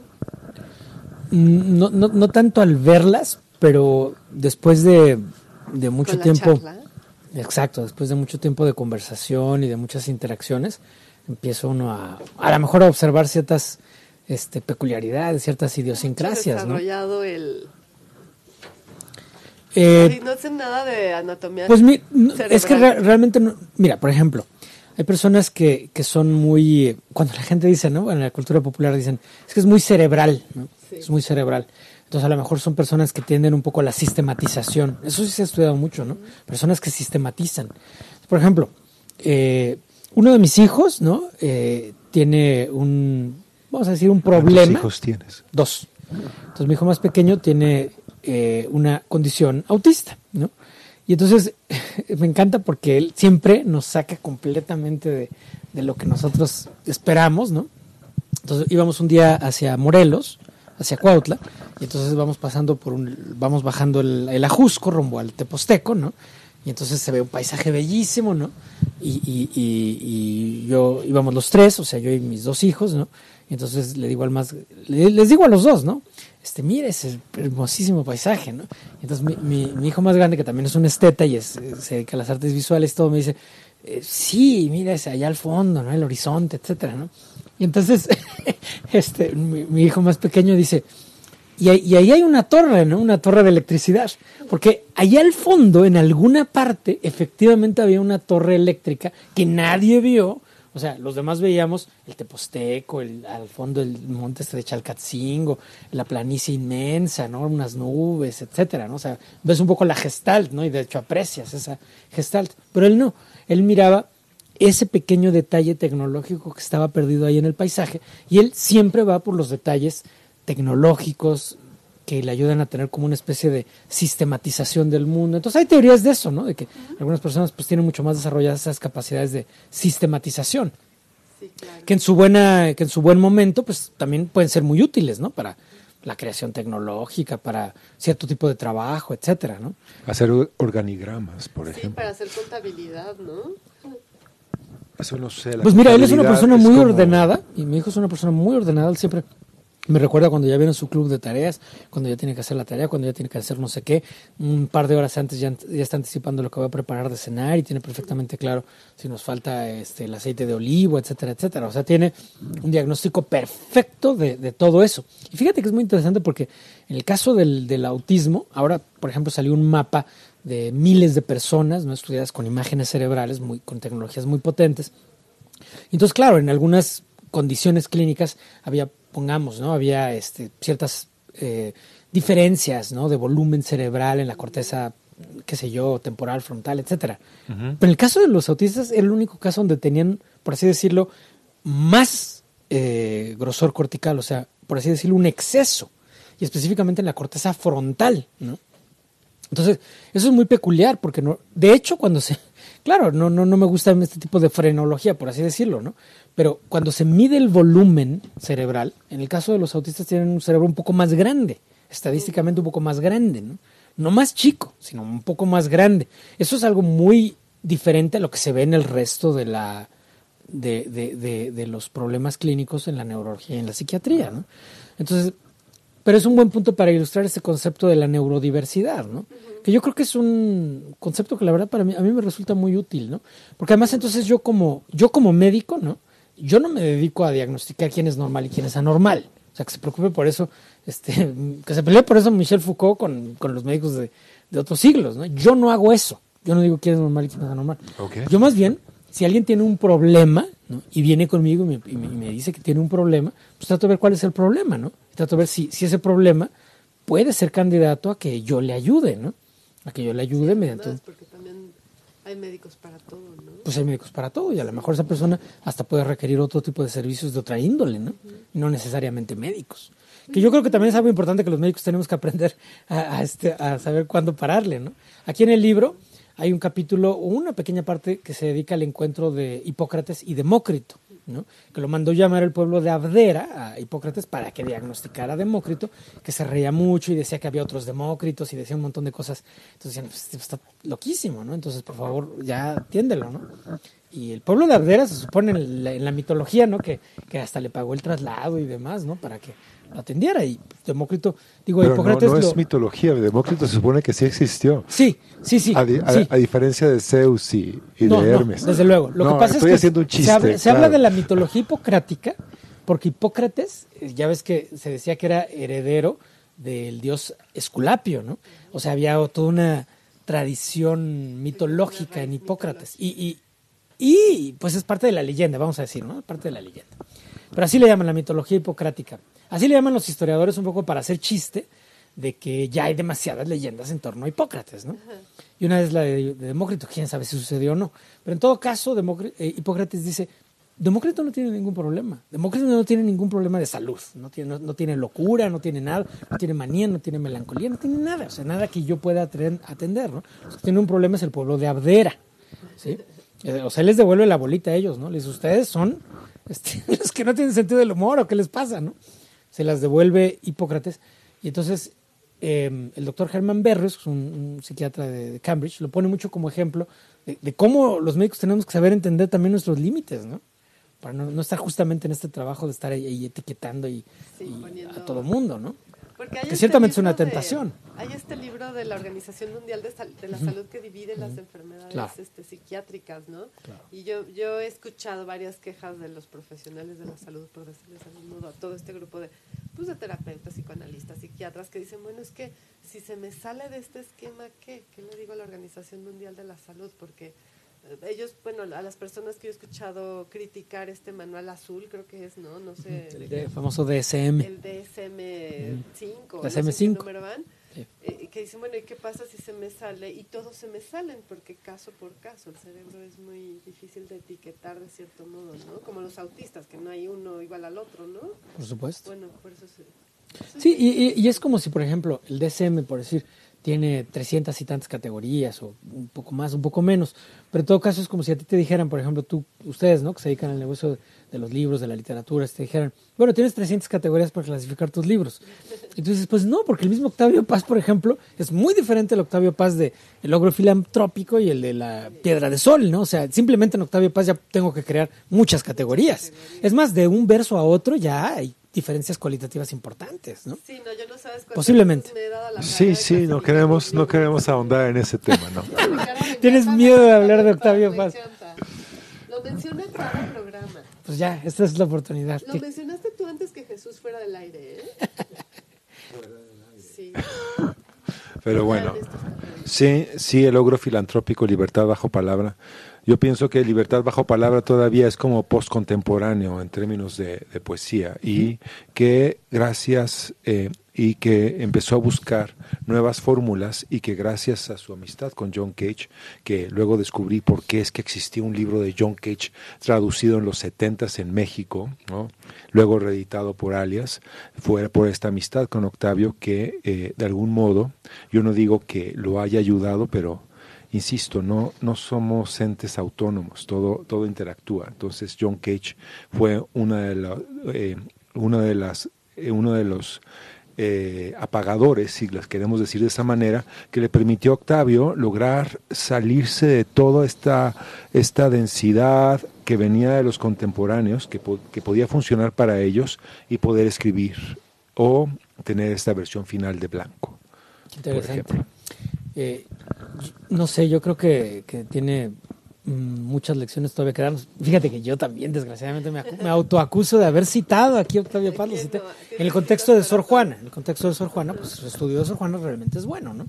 Y, y aquí me interesaba mucho el personaje de Sor Juana, no tanto el de Octavio Paz, pero el de Sor Juana, porque eh, nosotros vivíamos muy cerca de, de Sor- de la casa de Sor Juana en Nepantla. Entonces aquí yo lo narro, ¿no? Que una vez al año, o dos o tres veces al año íbamos a Nepantla, comíamos cecina ahí enfrente de la, de la casa de, o el museo de, de Sor Juana, y entrábamos, y de verdad que mi papá sabía todos los malditos poemas. Y además se, se injertaba así de, de feminista, ¿no? De pronto ya era un feminista porque hombres necios que acusáis. Y, y, y lo que yo comento aquí es que a mí me llamó mucho la atención, o sea, cómo le hacía Sor Juana, ¿no? Para convencer a, pues hasta mi papá, ¿no? O sea, gracias al poder de la poesía, ¿no? Pues gracias al poder de la poesía. O sea, de pronto él entendía todo, ¿no? En el momento de leer ese poema dice, pues entiendo todo, ¿no? Y entonces él lo declamaba y empezaba ya a decir, no, y es que sí. O sea, se aventaba su discurso feminista que nunca más lo hacía más que cuando íbamos a visitar a Sor Juana. Yo siento que realmente eran los poderes poéticos de, de Sor Juana, ¿no? Pero el punto es de que, de que claro, el, el- el primero sueño es un ejercicio especu- especulativo. Bueno, yo no soy experto de ninguna manera en poesía, ¿no? Pero no decir ninguna estupidez, pero me parece un ejercicio. Si las que quieras, estás en un espacio ¿Es un seguro. espacio para ello? bueno, pues eh, una, una de las hipótesis que, que se trabajan aquí es eso, ¿no? O sea, de que la melancolía como, como, un, como una metáfora cultural, ¿no? No como un problema clínico, que lo fue hasta el siglo XIX, pero como una metáfora cultural, la, la- la melancolía también se refiere a ciertos estados anímicos, ciertos estados mentales, que en parte, una de las múltiples fuentes que puede haber para, para el desarrollo de la melancolía es esa como como le llaman, una, como le llaman George Steiner, ¿no? una nostalgia del absoluto, una renuncia al absoluto, incluso una renuncia a lo trascendente, ¿no? que parece ser lo que hace Sor Juana. O sea, Sor Juana ve todo ese edificio gigantesco ¿no? de, de las pirámides y las, las construcciones intelectuales humanas ¿no? que buscan el absoluto y, se da cuenta que es una búsqueda eh, imposible de lograr o vana, ¿no? Entonces ella prefiere quedarse, en mi opinión, eh, bueno, es lo que yo planteo aquí, ¿no? Como, como en el terreno de, lo, de, lo de la inmanencia, ¿no? Renuncia a la trascendencia. Entonces es una inmanencia melancólica. Eh, también George Steiner lo trabaja esa idea en sus famosos 10 razones para la tristeza del pensamiento. Entonces, eh, bueno, lo de Octavio Paz venía a cuento de, de eso, ¿no? Pero, pero en fin, una última anécdota sobre Octavio Paz ya para hacerte, quieras, ¿no? para hacerte enojar. Es que cuando mi hermano estaba muy chico, mi hermano más, más eh, joven, eh, más pequeño, José Agustín, se llama también, eh, se aprendía de memoria todas las canciones de El Oso Balú y de no sé qué, ¿no? Entonces una vez estaba con sus amigos, eh, con los amigos de mi papá, ¿no? Reclamando todas estas canciones, y, y de sangrones le dijeron, a ver, y una de Octavio Paz. Y entonces ya se suelta con canta en la punta de un pino, un pájaro detenido, trémulo sobre su trino. Se yergue flecha en la rama, etcétera. No sabes todo el poema, que sí se lo sabía, ¿no? ¿Cómo que no? Sí se lo sabía. Y es que, maldito Octavio hasta eso tiene. Buenos poemas hasta para niños. Porque eso del- del- de, la rama es precioso, por ejemplo, Sí, ¿no? es bellísimo. Yo le dejaba a mis alumnis el, el, el, este, el texto ese del logro filantrópico del lecho y la mesa, que me parece como una muy buena introducción a la función del diseño en torno a la sociedad. Pero tiene, tiene ensayos para todo. Tiene poem- también, yo lo dejé de usar un poco para no estar, no estar tan para usar otro tipo de poemas, pero yo usaba, este, creo que Piedra del Sol para, para hacer ejercicios tipográficos, porque cada frase es un, una imagen potentísima. Y luego ya lo dejé de usar, porque dije, vamos a utilizar otras cosas que no sean Octavio Paz. Y justo este semestre dije, ni modo, voy a volver a util- a utilizar Octavio Paz porque eh, Tigre de Fuego, este, no me acuerdo de las frases porque tengo muy mala memoria, pero tiene mm, que, Mesa de que madera. los alumnos este, lo representan Ricardo. Fallen se lo sabe. Mesa de madera, lentes de vidrio, cerveza líquida. Cerveza clara y prístina, espumosa. Ya estamos esperando tu ensayo anti Octavio Paz. No, no, no, pero no tengo, yo no tengo problema con Octavio. Octavio ya no está con nosotros. Exacto, eso sí. Estoy de acuerdo. Pero qué interesante, Jesús, que te metas en todos estos recovecos de, de la creación poética, ¿no? De la, del, del- de, de la clínica y lo personal, ¿no? De la percepción, estas cosas como de interpretación de dónde está mi voz, dónde, dónde estoy representando otras voces. Todos esos cuestionamientos que te haces a lo largo de tus... Yo quiero mucho leer la melancolía creativa. No lo he leído y por eso quería mucho que nos platicaras sobre, por ejemplo, qué es este... desde tu perspectiva como literato iba a- voy a decir no como no como doctor este qué es cómo cómo describirías la esta esta esta cosa o sea como esto que dicen los los portugueses muy bien la saudade como esta tristeza nostalgia Saudade. olvidado de todo no que de dónde está o sea de- ser- digo como literato pero también desde tu perspectiva No le hables feo Experta. aquí a, Jesús, no le estés diciendo literato cosas le tan estoy diciendo demasiado pero No, sí como- como, no. para que porque lo que hace muy bien Jesús que me encanta y eso es este desde que yo te conocí en el hospital en un entorno completamente frío como lo describes en tu en, en tu otro libro no que, que no es el, el consultorio del psicoanalista con la figurilla sí, este africana o con el cuadrito de Van Gogh o Remedios Varo tirando a Freud ahí todos los no sé por qué todos los este, consultorios de terapia tienen este cuadro de Remedios Varo de la hija tirando al padre para la no a la a la fuente si no es frío es este es este ¿No tienen a Jung entonces? es verde y blanco Yo tengo, yo tengo mis fotos de Jung en mi casa. lo- ¿Sí lo tienes tus fotos de sí, Jung? tengo mis ¿Te, fotos de te- Jung. te gusta más Jung que Freud? No, no, no, no. A mí, o sea, me, enca- me Esto no es fútbol, esto no es fútbol. elige. Bueno, es que yo ni en el No fútbol que- sé escoger, ¿sabes? Ni en el fútbol. O sea, me soy del Barça, pero, pero un buen partido del Real Madrid yo lo veo con mucha atención, la verdad. Ay, a ver. Sinceramente. O del Bayern, Bayern Múnich, en fin, los grandes equipos. Pero bueno, regresemos al problema Yo de. dejé de ver fútbol en ¿Sí? algún momento, sí, ya, ¿Ya no te aburrió? él. Eh, la gente se Va uno enoja viene, porque ¿no? le Va quitó el audio. Digo, yo no soporto a esta gente Sí, hablando. los gritones. Sí, yo la vi Es como, y tiene el balón, y el balón se Y mientras, mueve, ah, y lo para. Ah, fintita, fintita. No, ya estoy, estoy siendo yo muy imaginativo. Pero no, saludos a todos los cronistas deportivos, ¿no? Y a mi Ya lo creo. Pues sí, a todos los, los, los fanáticos de fútbol, yo, yo me cuento entre ellos. Yo soy fanático de los deportes y lo encuentro como un recreo muy interesante para descansar un poquito de la ciencia y de todo eso. Pero bueno, el punto, la pregunta que tú me hacías de Freud o Jung, que pues la tomo porque es un así a bote pronto, ¿no? Eh, fíjate que mm, mi, mi, mi padre era, era jungiano, o sea, él tiene, él tiene la biblioteca completa de Carl Gustav Jung, este, preciosa, la edición de Bollingen, edición de Bollingen en inglés, preciosa, y claro, hay unas obras este, impresionantes, ¿no? Aion, Mysterium Connectionis, eh, Símbolos de Transformación, todas esas obras son preciosas. Yo puedo entender por qué a mi padre le gustaban tanto. Sí. Además, mi, mi- mi padre tenía realmente un pensamiento muy mágico, ¿no? Entonces, yo creo, yo puedo entender que él encontraba en Jung este, esa, digamos, eh, pues ese, ese, ese, ese mago que lo acompañaba ahí por esos territorios a donde él quería ir, ¿no? Que además eran territorios yo creo que muy necesarios después de haber tenido tantos viajes de LSD y de hongos alucinógenos claro, y después de haber estado en Lecumberri tantos Sí. años y además del locazazazo que él de por sí es, ¿no? Pero, pero fíjate que una vez yo, pues yo no sabía nada, ¿no? Yo era un adolescente. Y entonces yo no sé por qué hablé mal de Freud, ¿no? Así porque se me ocurrió, ¿no? O sea, porque yo veía que todos hablaban bien de Jung y mal de Freud. En mi casa, Sí, sí, normalmente sí, en, en- la mayoría de los, de los hogares es al revés, ¿no? Pero en mi casa así fue. Entonces yo, no, sí, Freud, no sé qué. Y mi padre me, me regañó. Dije, no, no, no, espérame. O sea, como que me dijo, no, no, no entendiste nada. O sea, pues, Freud es un autor grandísimo. Freud es un autor grandísimo que hizo la interpretación de los sueños. Esa es una obra fundamental, ¿no? Y, y en fin, se soltó con toda una cátedra literaria. Dice, es que, dice, checa los títulos. Desde la perspectiva psicopatología, del- la psicopatología de la vida cotidiana, el chiste y su relación con lo inconsciente. Y nada más de- con los puros títulos, ¿no? Me hizo entender el tamaño de la obra literaria de, de- de- de Freud, ¿no? Y, y desde entonces yo regreso una y otra vez ¿no? a, a leerlo y siempre encuentro algo fascinante, Sí, en, fascinante, en Freud. En realidad a mí me gusta muchísimo todo el, el psicoanálisis. No soy psicoanalista, ¿no? Ni, ni, ni, ni soy experto en eso tampoco, pero sí soy lector de, de todas las corrientes psicológicas. ¿eh? O sea, yo, yo leo lo mismo a los conductistas que también están así, este, malditos, ¿no? O sea, ¿cómo puede ser que tú leas a Skinner? Pues Skinner es un autor interesantísimo, interesantísimo, demasiado interesante, nada más que nadie lo lee, nadie lo lee, rigurosamente nadie lo lee, ¿no?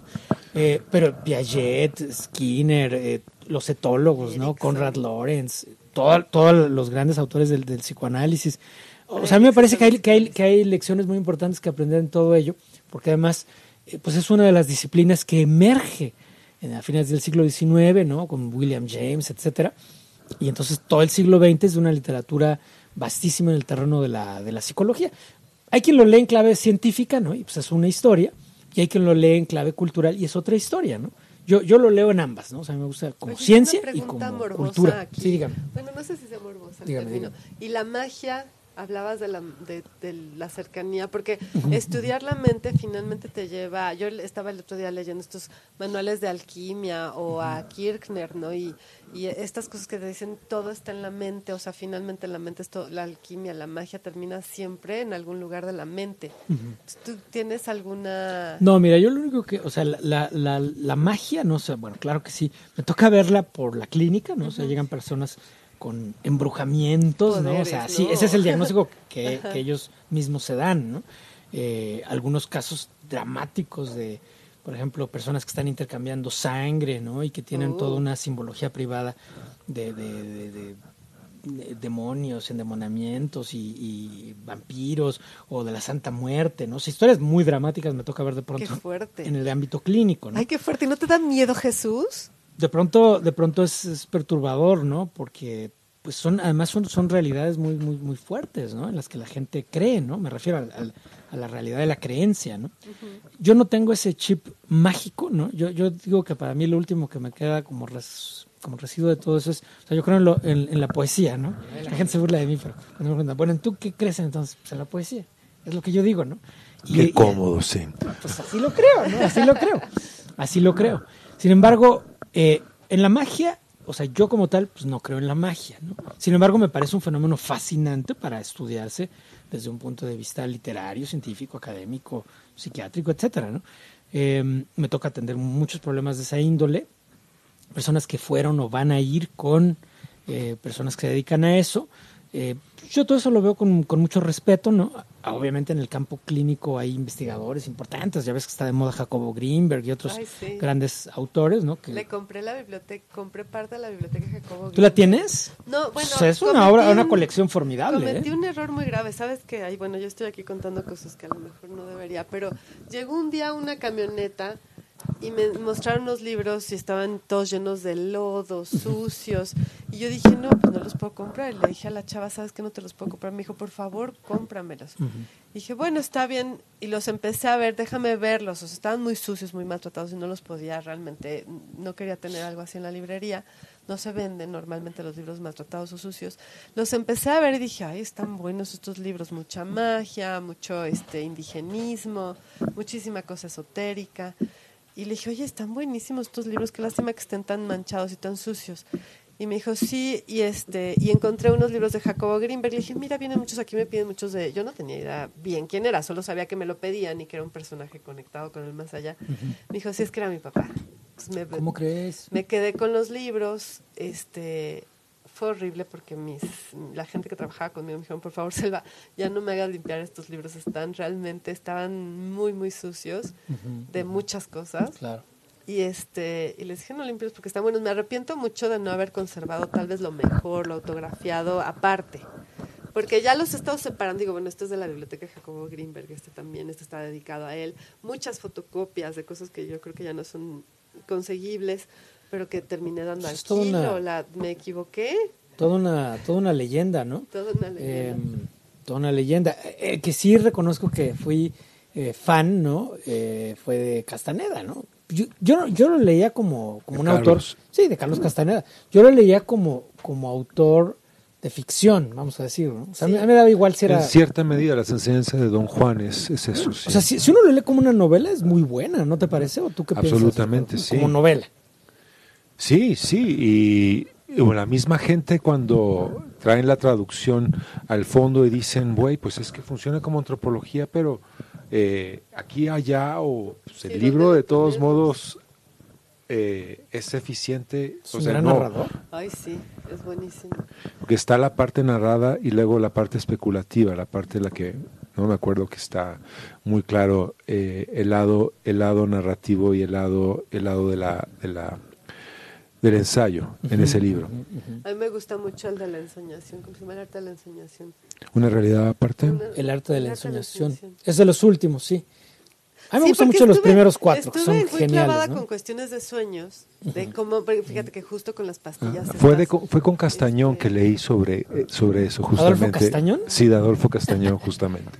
También Estuve con buen las- autor en otro género completamente distinto. Absolutamente, sí, pero pues él, estaba ahí en el fondo y llegan esos libros y, y un poco es como el chisme de cómo se hacen y cómo se escogen y cómo se salen a la luz Fíjate los el, libros. el primer, el primer libro de, de Castaneda lo tradujo eh, Juan Tobar, que era pues un otro autor. ¿Cuánto Bar tradujo? Sí, el tradujo libro de la- Castaneda, sí. Las enseñanzas de Don Juan.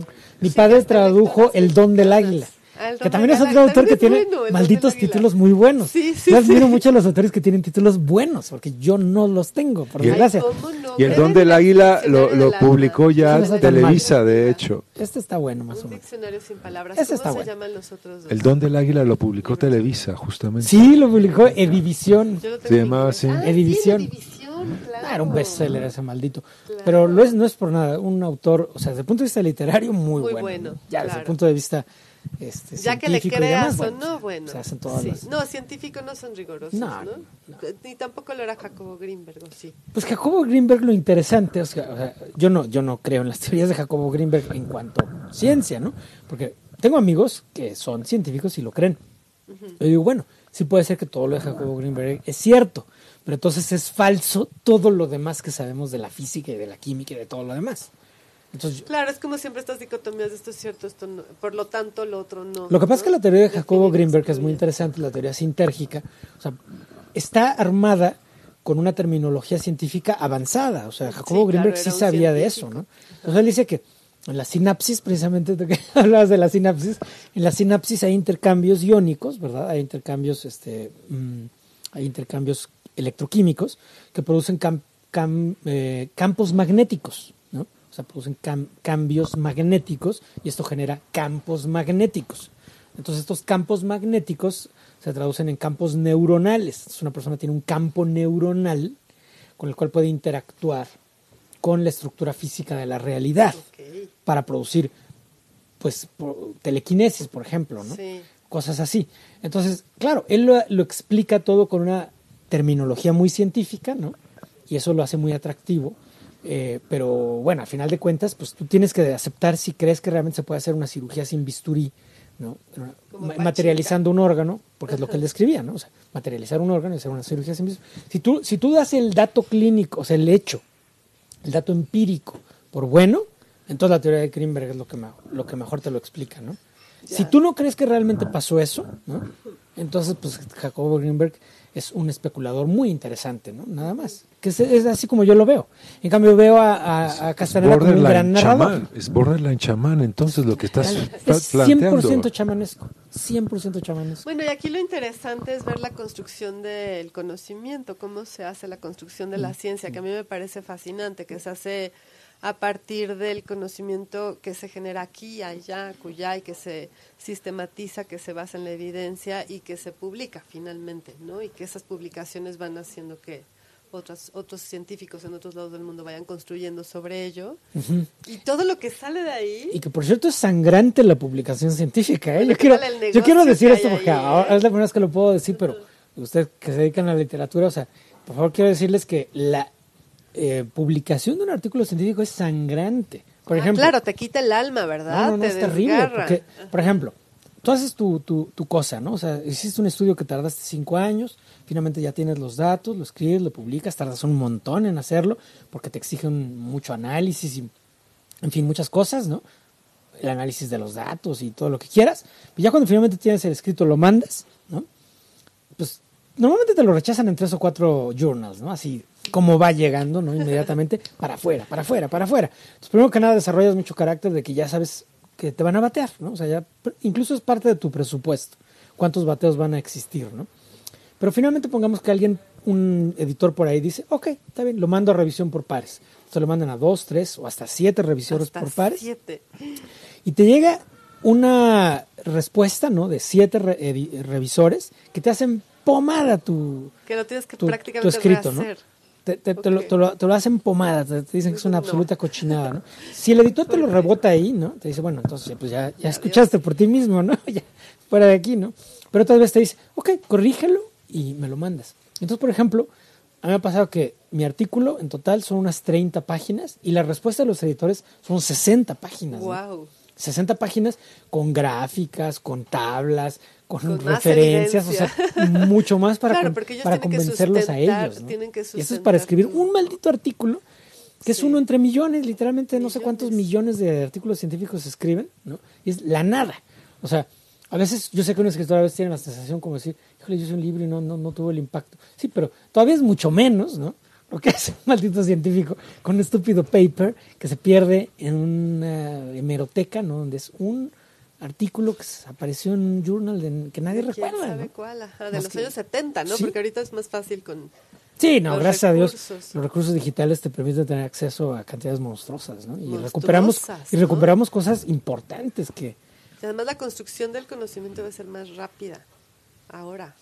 O sea, me refiero al... me- Ahora que vivimos en la Matrix, ahora que vivimos en la Matrix. Pues tú no, tú estás conectado con la realidad allá, con la pastilla azul, con el, la, la malla la vivimos acá, los, la ilusión, la ilusión. estamos del lado de la ilusión. Sí, yo sí, totalmente. ¿Cuál es el elevado?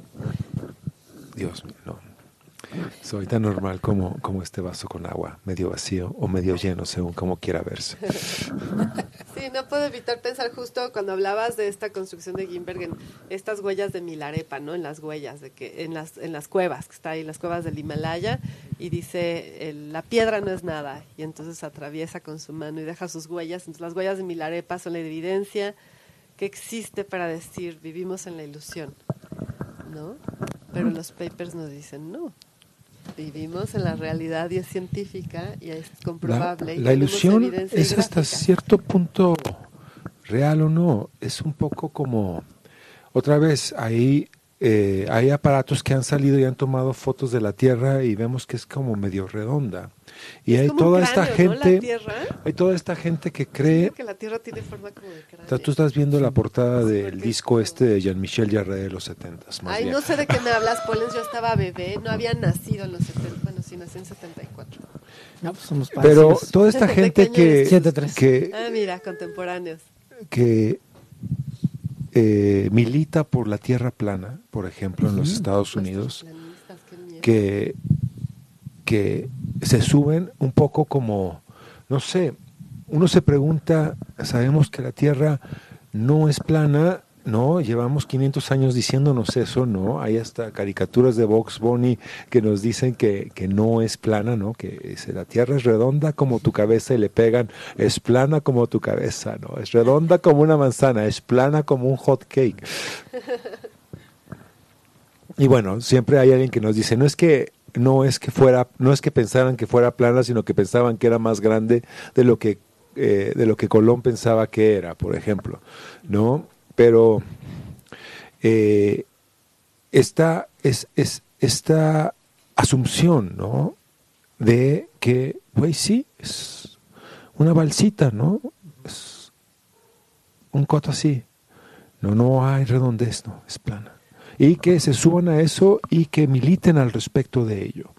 No como Bueno, pues es que una cuestión como es como es como una una cuestión que tiene que ver con afectos otra vez y estamos con con, con Deleuze y Guattari no que hay una parte en la que nos relacionamos con lo real pero hay una parte que nos relacionamos como habla de palabras que en las que puede pesar más las cosas y las podemos repetir de manera eh, sistemática o eh, no sé. Sí, el poder de la poesía. la, ¿Cómo la palabra psicótica no no no cabe verdad repetir las palabras de manera psicótica no ¿Cómo no? Como mi tío tú, Andrés. tú, tú, tú, tú, tú, tú, por ejemplo. Mi ¿no? tío Andrés que empezaba la, la encarnación de la superficie, de la, y luego inventaba palabras porque ya no se le, ya se le habían acabado y seguía y seguía y seguía y todos decíamos ya para y él no podía y lloraba y sufría.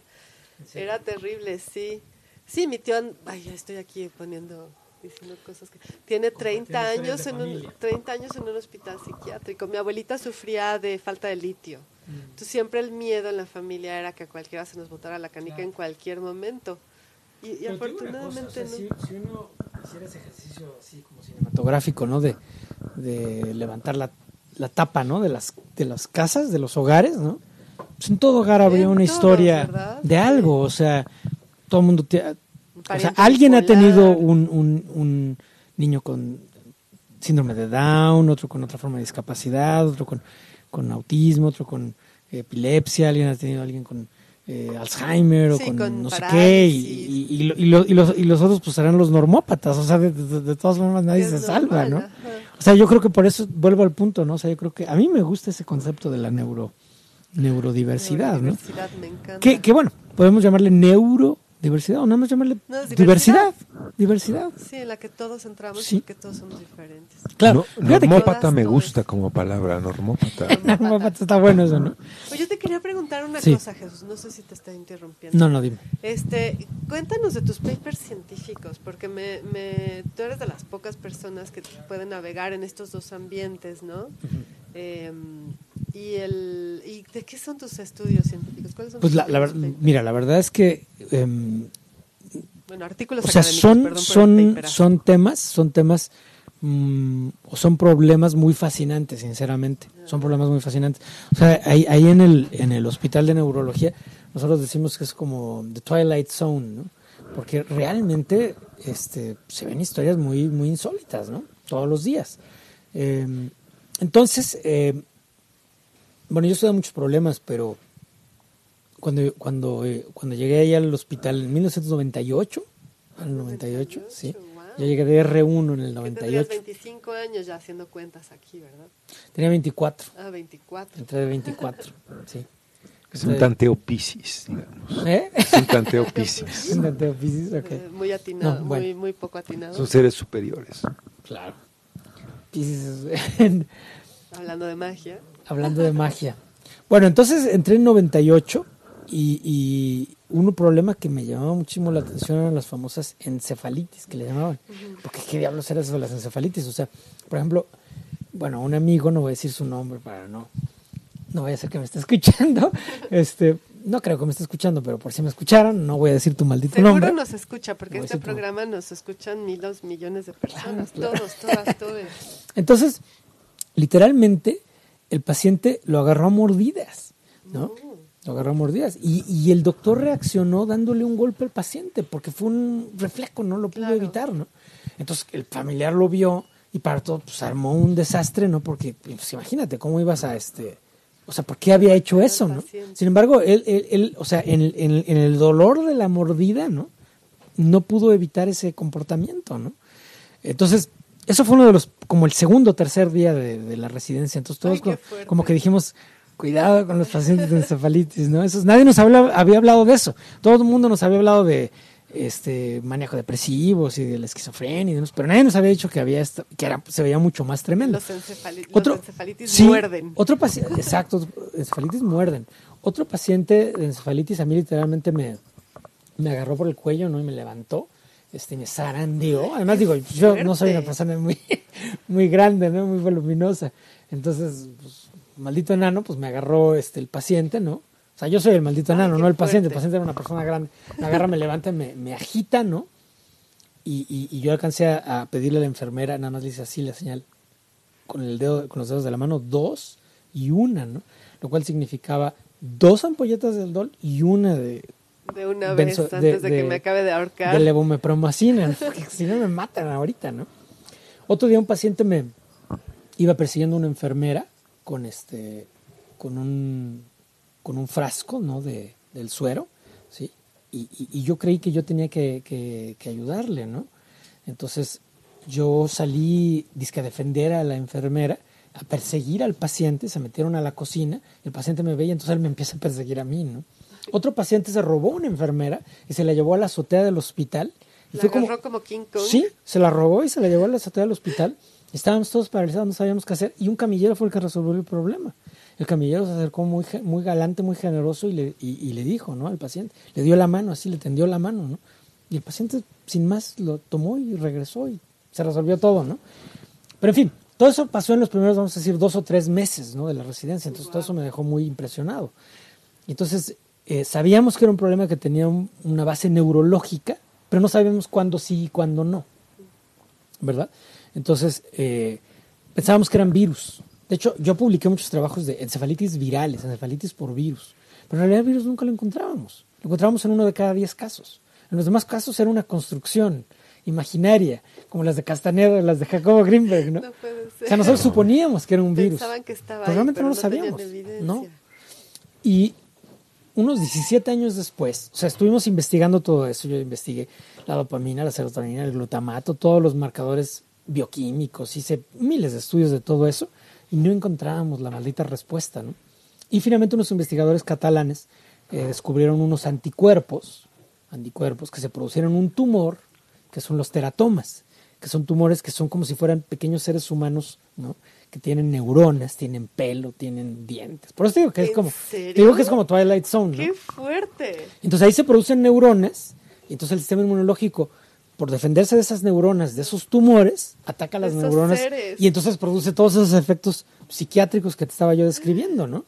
Entonces, bueno, para esto lo O subimos. sea, dieci- si tienes encefalitis, tienes a un ser creciéndote ahí en la espalda con pelo. No necesariamente, al principio se pensaba que siempre era así.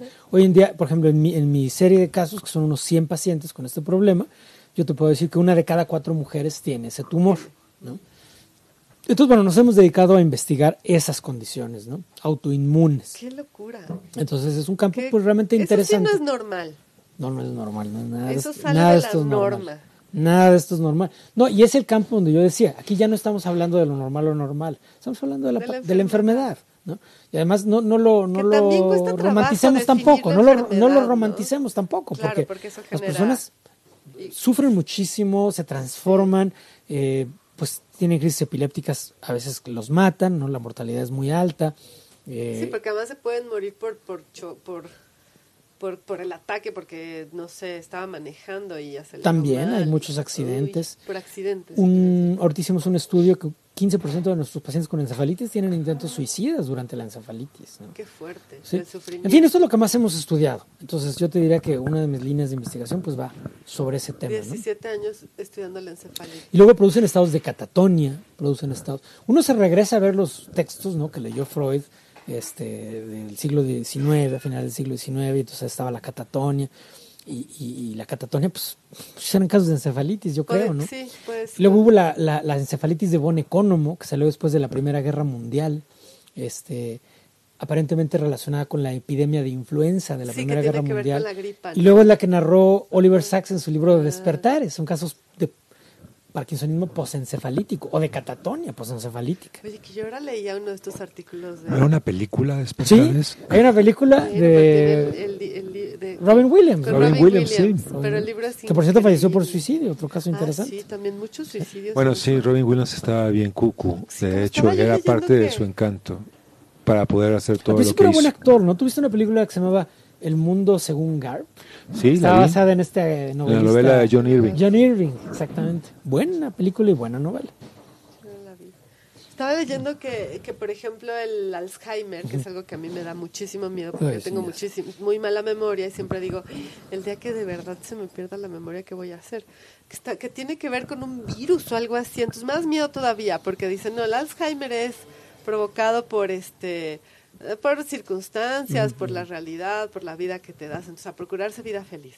Y ahora resulta que no hay un virus, entonces que no se me acerque el virus. Bueno, mira, no, no, no, se ha investigado, no, no se ha demostrado que sea ningún un virus, pero lo cierto es que, o sea, se sabe que de las causas de demencia hay un 40% de, de la probabilidad que la puedes prevenir controlando tu presión arterial y todo eso, ¿no? Haciendo ejercicio, Haciendo comiendo ensaladas, siendo- siendo high ese- vibrations. Siendo esa gente magistral, ¿no? Que ese, ese Obi-Wan Kenobi, ¿no? Que nadie de nosotros es. Pero si lo fueras, ¿no? De todos modos podrías prevenir el 40% de la probabilidad. Pero hay un 60% de probabilidad o de causalidad desconocida. De que no sabes. Desconocida. Sí, sí, Simplemente, entonces, ahí estamos. es un volado. Ahora, ¿a qué va todo esto? Pues yo creo que hay que tener muy en serio todas las cuestiones de, o sea, la prevención desde luego, pero también cómo vamos a, a- a generar redes de apoyo para cuidar a la gente mayor, ¿no? No, claro, sobre todo a nosotros que, que no vamos a tener tantos hijos cuidándonos. A nosotros como gente mayor, dices. Nosotros nuestra generación. Yo sí tengo dos, No, dos, yo tengo este. dos hijos, pero bueno, no, no, no, no- espero que no me tengan que, que no, cuidar, pero en tampoco es lo fin, que queremos es otra realidad. Esperamos que no. Espera, yo también tengo dos hijos ¿Tú y espero que dos? no. Sí. Mm. Nuestro- Una- nuestros seis una- hijos en una- común- sí. en común nos van a Una cuidar a más grande que el otro, sí. ¿Sí? ¿Tienes un niño y niña? ¿Sí? Mira. Niña 29, niño 6, 7. Siete. Yo soy la biógrafa. Ah, yo creo que yo conocí a tu hijo más pequeño. Sí, alguna vez te Sí. vi. Claro, Con este muchacho, sí, que es impresionante. qué padre. Ricardo III.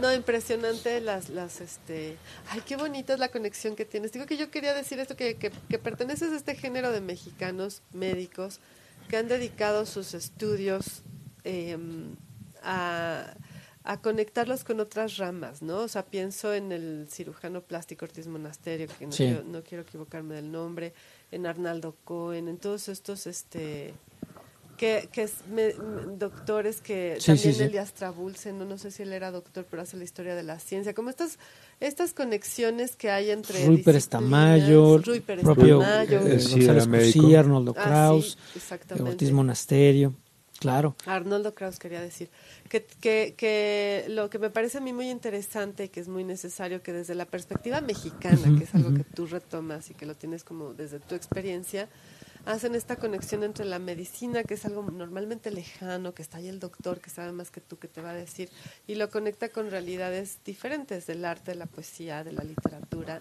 Alternativas. llegan, Mundos llegan paralelos. a nosotros como, como este mundo inacible o desconocido de la ciencia desde otras perspectivas y me parece precioso. Este, ojalá hubiera más. Pues sí, yo, yo eh, digamos que siento que hay esa tradición, ¿no? Esa tradición literaria de literatura clínica, eh, pero en lo personal pienso que sería eh, muy deseable que hubiera también más gente escribiendo desde otros muchísimos, muchos campos, ¿no? Que hay. Claro, desde Sí. la agronomía, Exacto. desde la astronomía, bueno, hay muchos astrónomos. Sí, desde Sí, todas pero hay las- muchas desde la geografía. Bueno, escribe, mira, simplemente ahorita yo me encontré un, aquí uno de tus clientes, ¿no? Que me hablaba, era un abogado. Hay muy buenos abogados que han sido escritores, ¿no? Muy buenos. Indudable. Pero ¿cuántos han escrito realmente? Octavio Paz, por ejemplo. ¿Era abogado? Es una invención mía, ¿no? Ah. Pero todos estudiaban Es una leyes en invención algún poética. modo u Bueno, otro. pero sí todos. No, pero sí hubo muchos, ¿no? Eh, hubo- Estudiaban leyes en términos sistemáticos, digamos. Exacto.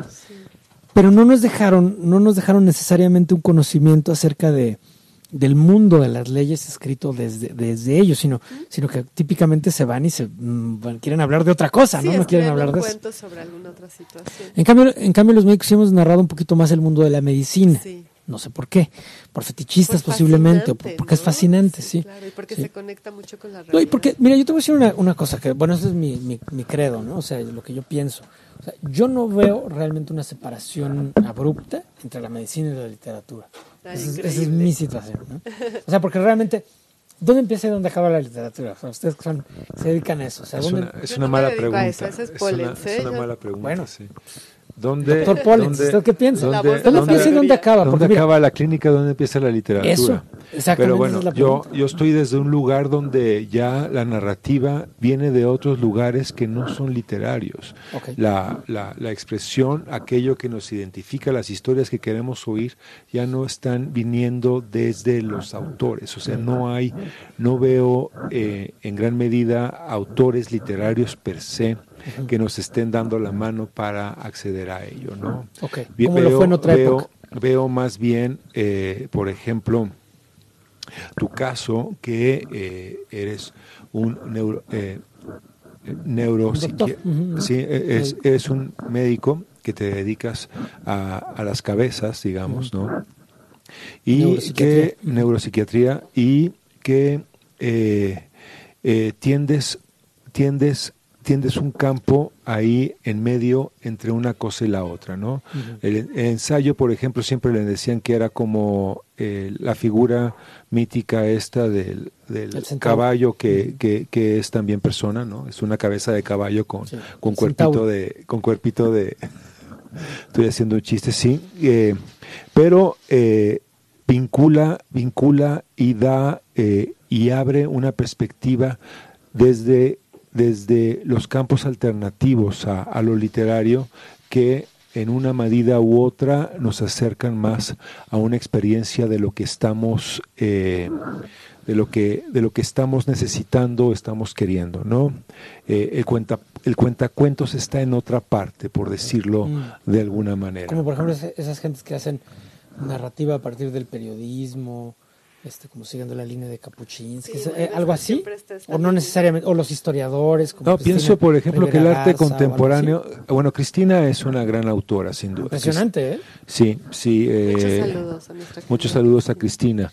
Eh, Cristina sí eh, eh, trabaja en muchos niveles y, en muchos lugares. sí. poeta también. No, pienso en, desde el arte conceptual, desde, la, desde la construcción museográfica, desde, desde las manifestaciones, eh, desde lo, incluso desde eh, esto es algo que más bien es, es cosa de mi hija Ingrid, que es desde el videojuego, ¿no? Hay nuevas Sí, narrativas cierto, sí, y nuevas relaciones. En las cuales podemos representar y decir las cosas. Ahora, que el lenguaje es, la- este, la- el lenguaje siempre será el lenguaje, No, es no, como me su refiero problema. a los lenguajes, los lenguajes actuales, o sea, el Python, el JavaScript, el HTML, HTML, yo siempre lo escribo mal, entonces no me salen mis páginas web. este, pues ya esta multiplicidad de lenguajes puede producir multiplicidad de interpretaciones y multiplicidad de, Mm. de, de descripciones, ¿no? De narrativas. Sí, la, la, la-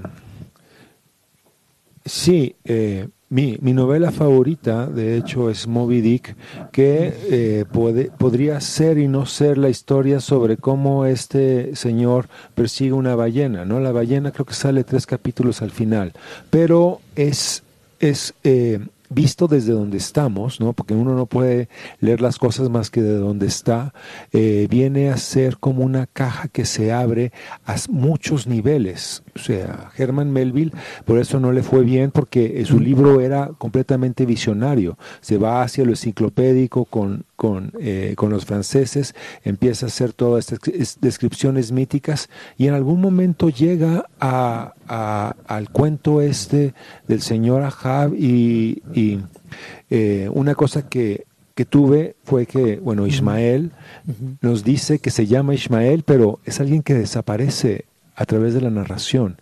y, y es, un, es como la Moby Dick y la caja verde de Marcel Duchamp se parecen mucho en el sentido de que uno tiene que armar en última instancia el libro, ¿no? O sea, uno puede como pensar en la película y ver cuáles son los elementos anecdóticos. Incluso ha habido como gente que tiene la iniciativa de quitarle toda la paja a Moby Dick, cuando la paja es lo que es verdaderamente interesante del libro.